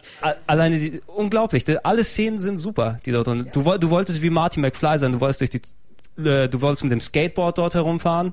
Äh, Du wolltest, ich habe angefangen Gitarre zu spielen wegen dem Scheißding. Ey, ja? Allein die erste Szene, die erste fucking Es ist Szene. das scheiß BMX-Rad von E.T. So, es ist einfach so, ah, will Skateboard, geil.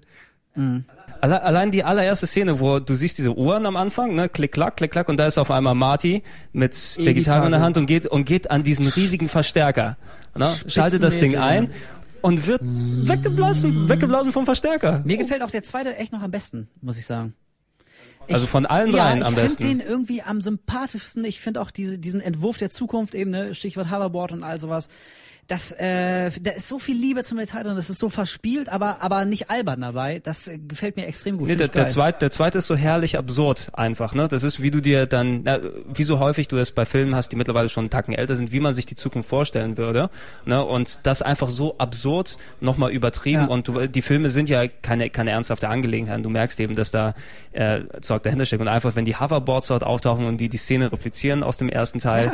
was ja einfach auch so sich geil angeboten hat, was du eben meintest, wo dann die alten Locations besucht werden. Ne? Das ist einfach auch als ein, der die Filme in- und Das- auswendig kannte. Und auf einmal von einem anderen Blickfeld sehen das aus. Das ist so Geil- clever, Das ist das das, Geile so- bei Zurück in die Zukunft. Es ist wie ein LucasArts Adventure, wo du ständig neue Sachen entdeckst. Also ich behaupte, man kann heute noch alle drei Teile finden und du findest immer noch ein kleines Detail im Hintergrund, eine Anspielung oder irgendwelche kleinen Hinweise ähm, auf, auf die anderen Teile oder so. Es ist einfach so clever. Es sind so viele lustige Anspielungen auf dieses ganze Thematik. Also, also damals habe ich noch nicht gerafft, dass der Hund Einstein heißt. Ja, heutzutage äh, macht's vo vollkommen Sinn. Ja, aber ähm, Die Libyer! ja, die Libyer, die Libyer. Ich, sie haben mich gefunden. Ich weiß, ich weiß nicht wie, aber sie haben mich gefunden. Ja, also es sind so viele kleine, kleine schöne Details in diesem Herrlich, Film. ja, ja. Ähm, ich, ich, gerade wo wir drüber reden, ich werde jetzt nach Hause gleich gehen, Feierabend machen Ist schon und echt gut. in die Zukunft gucken. Na schön, Biff, aber Sie vergessen Nach eine Sache. Was zum. Geier ist denn das? Und generell auch wie der, wie der erste auf, äh, an, äh, aufhört, genau. Äh, Ja. Dass, dass Oh, so er nochmal, er nochmal So zurückkommt gut. und Marty, Marty, irgendwie Katastrophe und dann fliegen sie halt zurück in die Zukunft. Ich als Kind, das war für mich der schlimmste Cliffhanger. Ich dachte, es gibt's doch nicht, dass der Film jetzt aus ist. Ich will sofort und jetzt und hier auf der Stelle wissen, wie das weitergeht. Alter, wie? Äh, wir müssen in die Zukunft, da ist irgendwas ganz furchtbar schiefgelaufen. Das war für mich, äh, das war so der Inbegriff des Cliffhangers. Der hat mich extrem geprägt. Das ist so geil, geil konstruiert und komponiert. Du willst da schon wissen, wie es weitergeht. Robert Zemeckis. Ja, unglaublich. Guter Mann. Äh, Und, Guter und Mann. dann macht er, und jetzt macht er Gump. der Po- Polarexpress und solches Zeug. Das einzige, Schade. äh, äh, was man einwerfen kann, ist, äh, aber da, also ich sehe da auch wirklich äh, sehr locker drüber hinweg, äh, so von wegen Logiklöcher und so. Also das, das, naja, ich meine, dass dass Marty McFly irgendwie, dass das quasi eher genauso aussieht, als er später geboren wird, wie wie der Mann, den ihre Mutter damals getroffen hat. So ganz komische, an den sich dann auch komischerweise später niemand mehr erinnert, dass mal dieser junge Typ da auf der Bühne Rock'n'Roll gespielt hat und so. Das sind so Dinge, also wenn man jetzt, wenn man jetzt echt irgendwie äh, smart ist sein, kann man kann man das rausnehmen. Aber in dem Fall, da pfeife ich auch drauf. Es ist mir völlig egal. Vor allem, wenn du irgendwas mit äh, Zeitreisen hast. Ja, wie Das ist- Zeitreisen funktionieren, sind, ist ja nicht wirklich festgelegt Ja. in der Form. Ne? Allein durch das Foto, wo die Leute dann mal- verschwinden nach und nach. Dafür ist es dass es der Sohn ist, der dann wirklich auch, ja, okay, kann man drüber reden, aber machen wir nicht. Ich meine schon vor, der, der Vater irgendwie sieht irgendwann, dass sein Sohn na, mit ein paar Jahren genauso aussieht wie dieser eine Typ, dem, Der ihm geholfen hat damals. Der ihm geholfen hat, den seine Mutter auf dem Abschlussball irgendwie mit dem sie darum gemacht hat. Da würde ich mich schon wundern, Ja, was lass, da los ist. Lass, lass uns doch mal zum Abschluss einfach mal unsere Lieblingsszenen aus den Zurück in den Zukunft Filmen zitieren. Einfach, ich sag einfach nur, oh la la. Oh la la.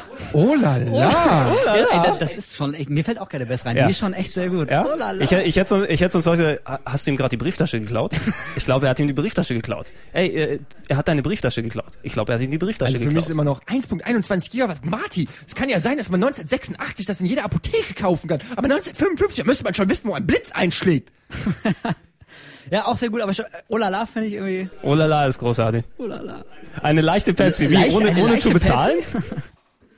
Ja, nee, äh, schon sehr, sehr, also da lasse ich auch echt nichts drauf kommen. Das Hoverboards sind Magic Moment. Allein auf die jeden Hoverboards, Fall. Hoverboards bis heute eine der geilsten Filmerfindungen, die es Ja. Ich würde so gerne eins fahren. Jetzt. Fresse. Sofort. Weißt du, wir, wir fliegen schon wieder zum Mond und so. Was will ich auf dem Mond? Ich will ein scheiß Hoverboard haben. Können die ey. da nicht forschen? mal daran, kann nicht, verdammt also nochmal. kann nicht endlich einer dieses scheiß hab jetzt ein Hoverboards Killerboard. raus, äh, Ja, eben. rausbringen? Das kann doch nicht so schwer Es kann sein. nicht sein, dass wir das nicht mal. hinkriegen, oder? Eben. Verdammt. Wir schwelgen jetzt alle in selige Erinnerungen an Ah. die Filme und wünschen uns unsere Hoverboards hierher. Je, jeder fand Johnny B. Good damals geil. Johnny Und der gespielt hat. DeLorean einfach, wie fucking geil sieht diese Karre aus. DeLorean. Wie, was ist das? Ist das die geilste Zeitmaschine, die es überhaupt gibt? Ich meine, davor gab es diese äh, From the Time Machine, diese, dieser komische Riesenventilator, der Ja, das sah auf, nicht einem, cool auf einem Santa Claus Schlitten an, auf, draufgebaut wurde. Ja, und da kommt einfach fucking DeLorean. Die Türen, als das Ding in Eis komplett war, und die Dinger da hochgehen. Hallo, geil, was geht ab? Ja, auf jeden Ich Fall. bin Darth Vader vom die, Planeten die brennende, Vulkan. Die brennende Reifenspur noch, das ist Das auch, war- auch, auch so ein Bild, ey, das ist so super. Die Szene, ähm, wo er, ich bin, wie sagt er, ich Darth Vader vom Planeten- vom Planeten Vulkan, äh, der Walkman in dem Moment, geil. Wie cool war ein Walkman Ja, damals? Hallo? Ja, natürlich. Van Halen stand drauf, glaube ich, ne? Ach, schön. Äh, es ist einfach, einfach Auch, so auch viele. Biff ist super, Biff ist geil. Biff ist auch allein dieser großartig. Name. Dieser blöde Trottel, Hallo, aber der Biff? ist super. Biff, ey, wirklich Biff. Kann ein Bösewicht cooler heißen als Hallo, Biff? talk, talk, talk. Ja, McFly, Du jemand zu Hause. McFly. Du feige Sau. Im Englischen sagt er übrigens, you're a chicken. Chicken, ja. Chicken. Da kann man auch sagen, die deutsche Synchro, wie bei vielen Sachen, auch, auch Ja, großartig. damals war. Ja, mittlerweile. Synchros auf jeden Fall abzulehnen, aber 80er Jahre Synchros immer müssen sein. Ich werde, ich, ich glaube, ich werde niemals Goonies im McFly, Original gucken. Sie sind eine Null und sie werden immer eine Null bleiben. Ihr Vater war eine Null und sie sind auch eine Null. Ja, sehr schön, sehr schön. Strickland. Ja. Egal, aber bevor wir eh ohne Ende hier weitermachen, würde ich sagen, lass uns das mal sind hier zu Ende bringen. 143 Ich hatte den Minuten. verrücktesten Traum. Ich dachte, ich bin im Jahre 2015. Nein, jetzt bist du. Nee, wie? Ich dachte, ich. Ach, egal, ich krieg's nicht Jetzt zusammen. bist du wieder im guten alten Ja, Jahr äh, 1900. 1955. Was? 1955? Calvin? Calvin. Wie Calvin? Ja, stand auf deiner Unterwäsche. Aber eigentlich auch an der Stelle Ja. muss man ja mal sagen, fragwürdig, weil die Mutter ist schon geil, es ist der Sohn. Aber Ja, Thompson, äh, heiße sie Schnitte. also- Aber auch damals, man hat die Brisanz der Szene noch nicht ganz erkannt als nee, Kind. als Kind noch Aber nicht, mittlerweile heutzutage muss ein bisschen sagen, unangenehm. äh, Und heu- heute macht sie einen auch ein kleines bisschen. Ja. Genau das Wort ist, was sie. Okay. Mich, ja. Wir, wir machen jetzt Schluss. Also danke für alle, die bis äh, hierhin zugehört haben und ähm, es hat uns hier in der Runde schon mal viel Spaß geha gemacht, einfach mal über ein anderes Thema zu labern als immer wieder Games und äh, Seht ihr, wir sind gar keine Nerds. Genau. Wir, wir mögen wir mögen auch zurück in die Zukunft. Das können ja nur gute Menschen sein. Also danke an alle, die bis hierhin zugehört haben. Wenn euch äh, mal unser Respekt. neues Experiment gefallen hat oder was auch immer ihr für Anmerkungen habt über unseren Filmgeschmack, wie wir ja schon häufig in den Comments lesen konnten, äh, schreibt einfach fleißig weiter. Aber aufpassen, sonst muss ich wieder löschen oder sperren. Uhu. Nein, wir diskutieren da ganz offen über alles. Genau, ich bin der Gregor. Ich bin Wolf. Ich bin Eddie und wir sagen danke, tschüss und bis zum nächsten Mal. Tschüssing!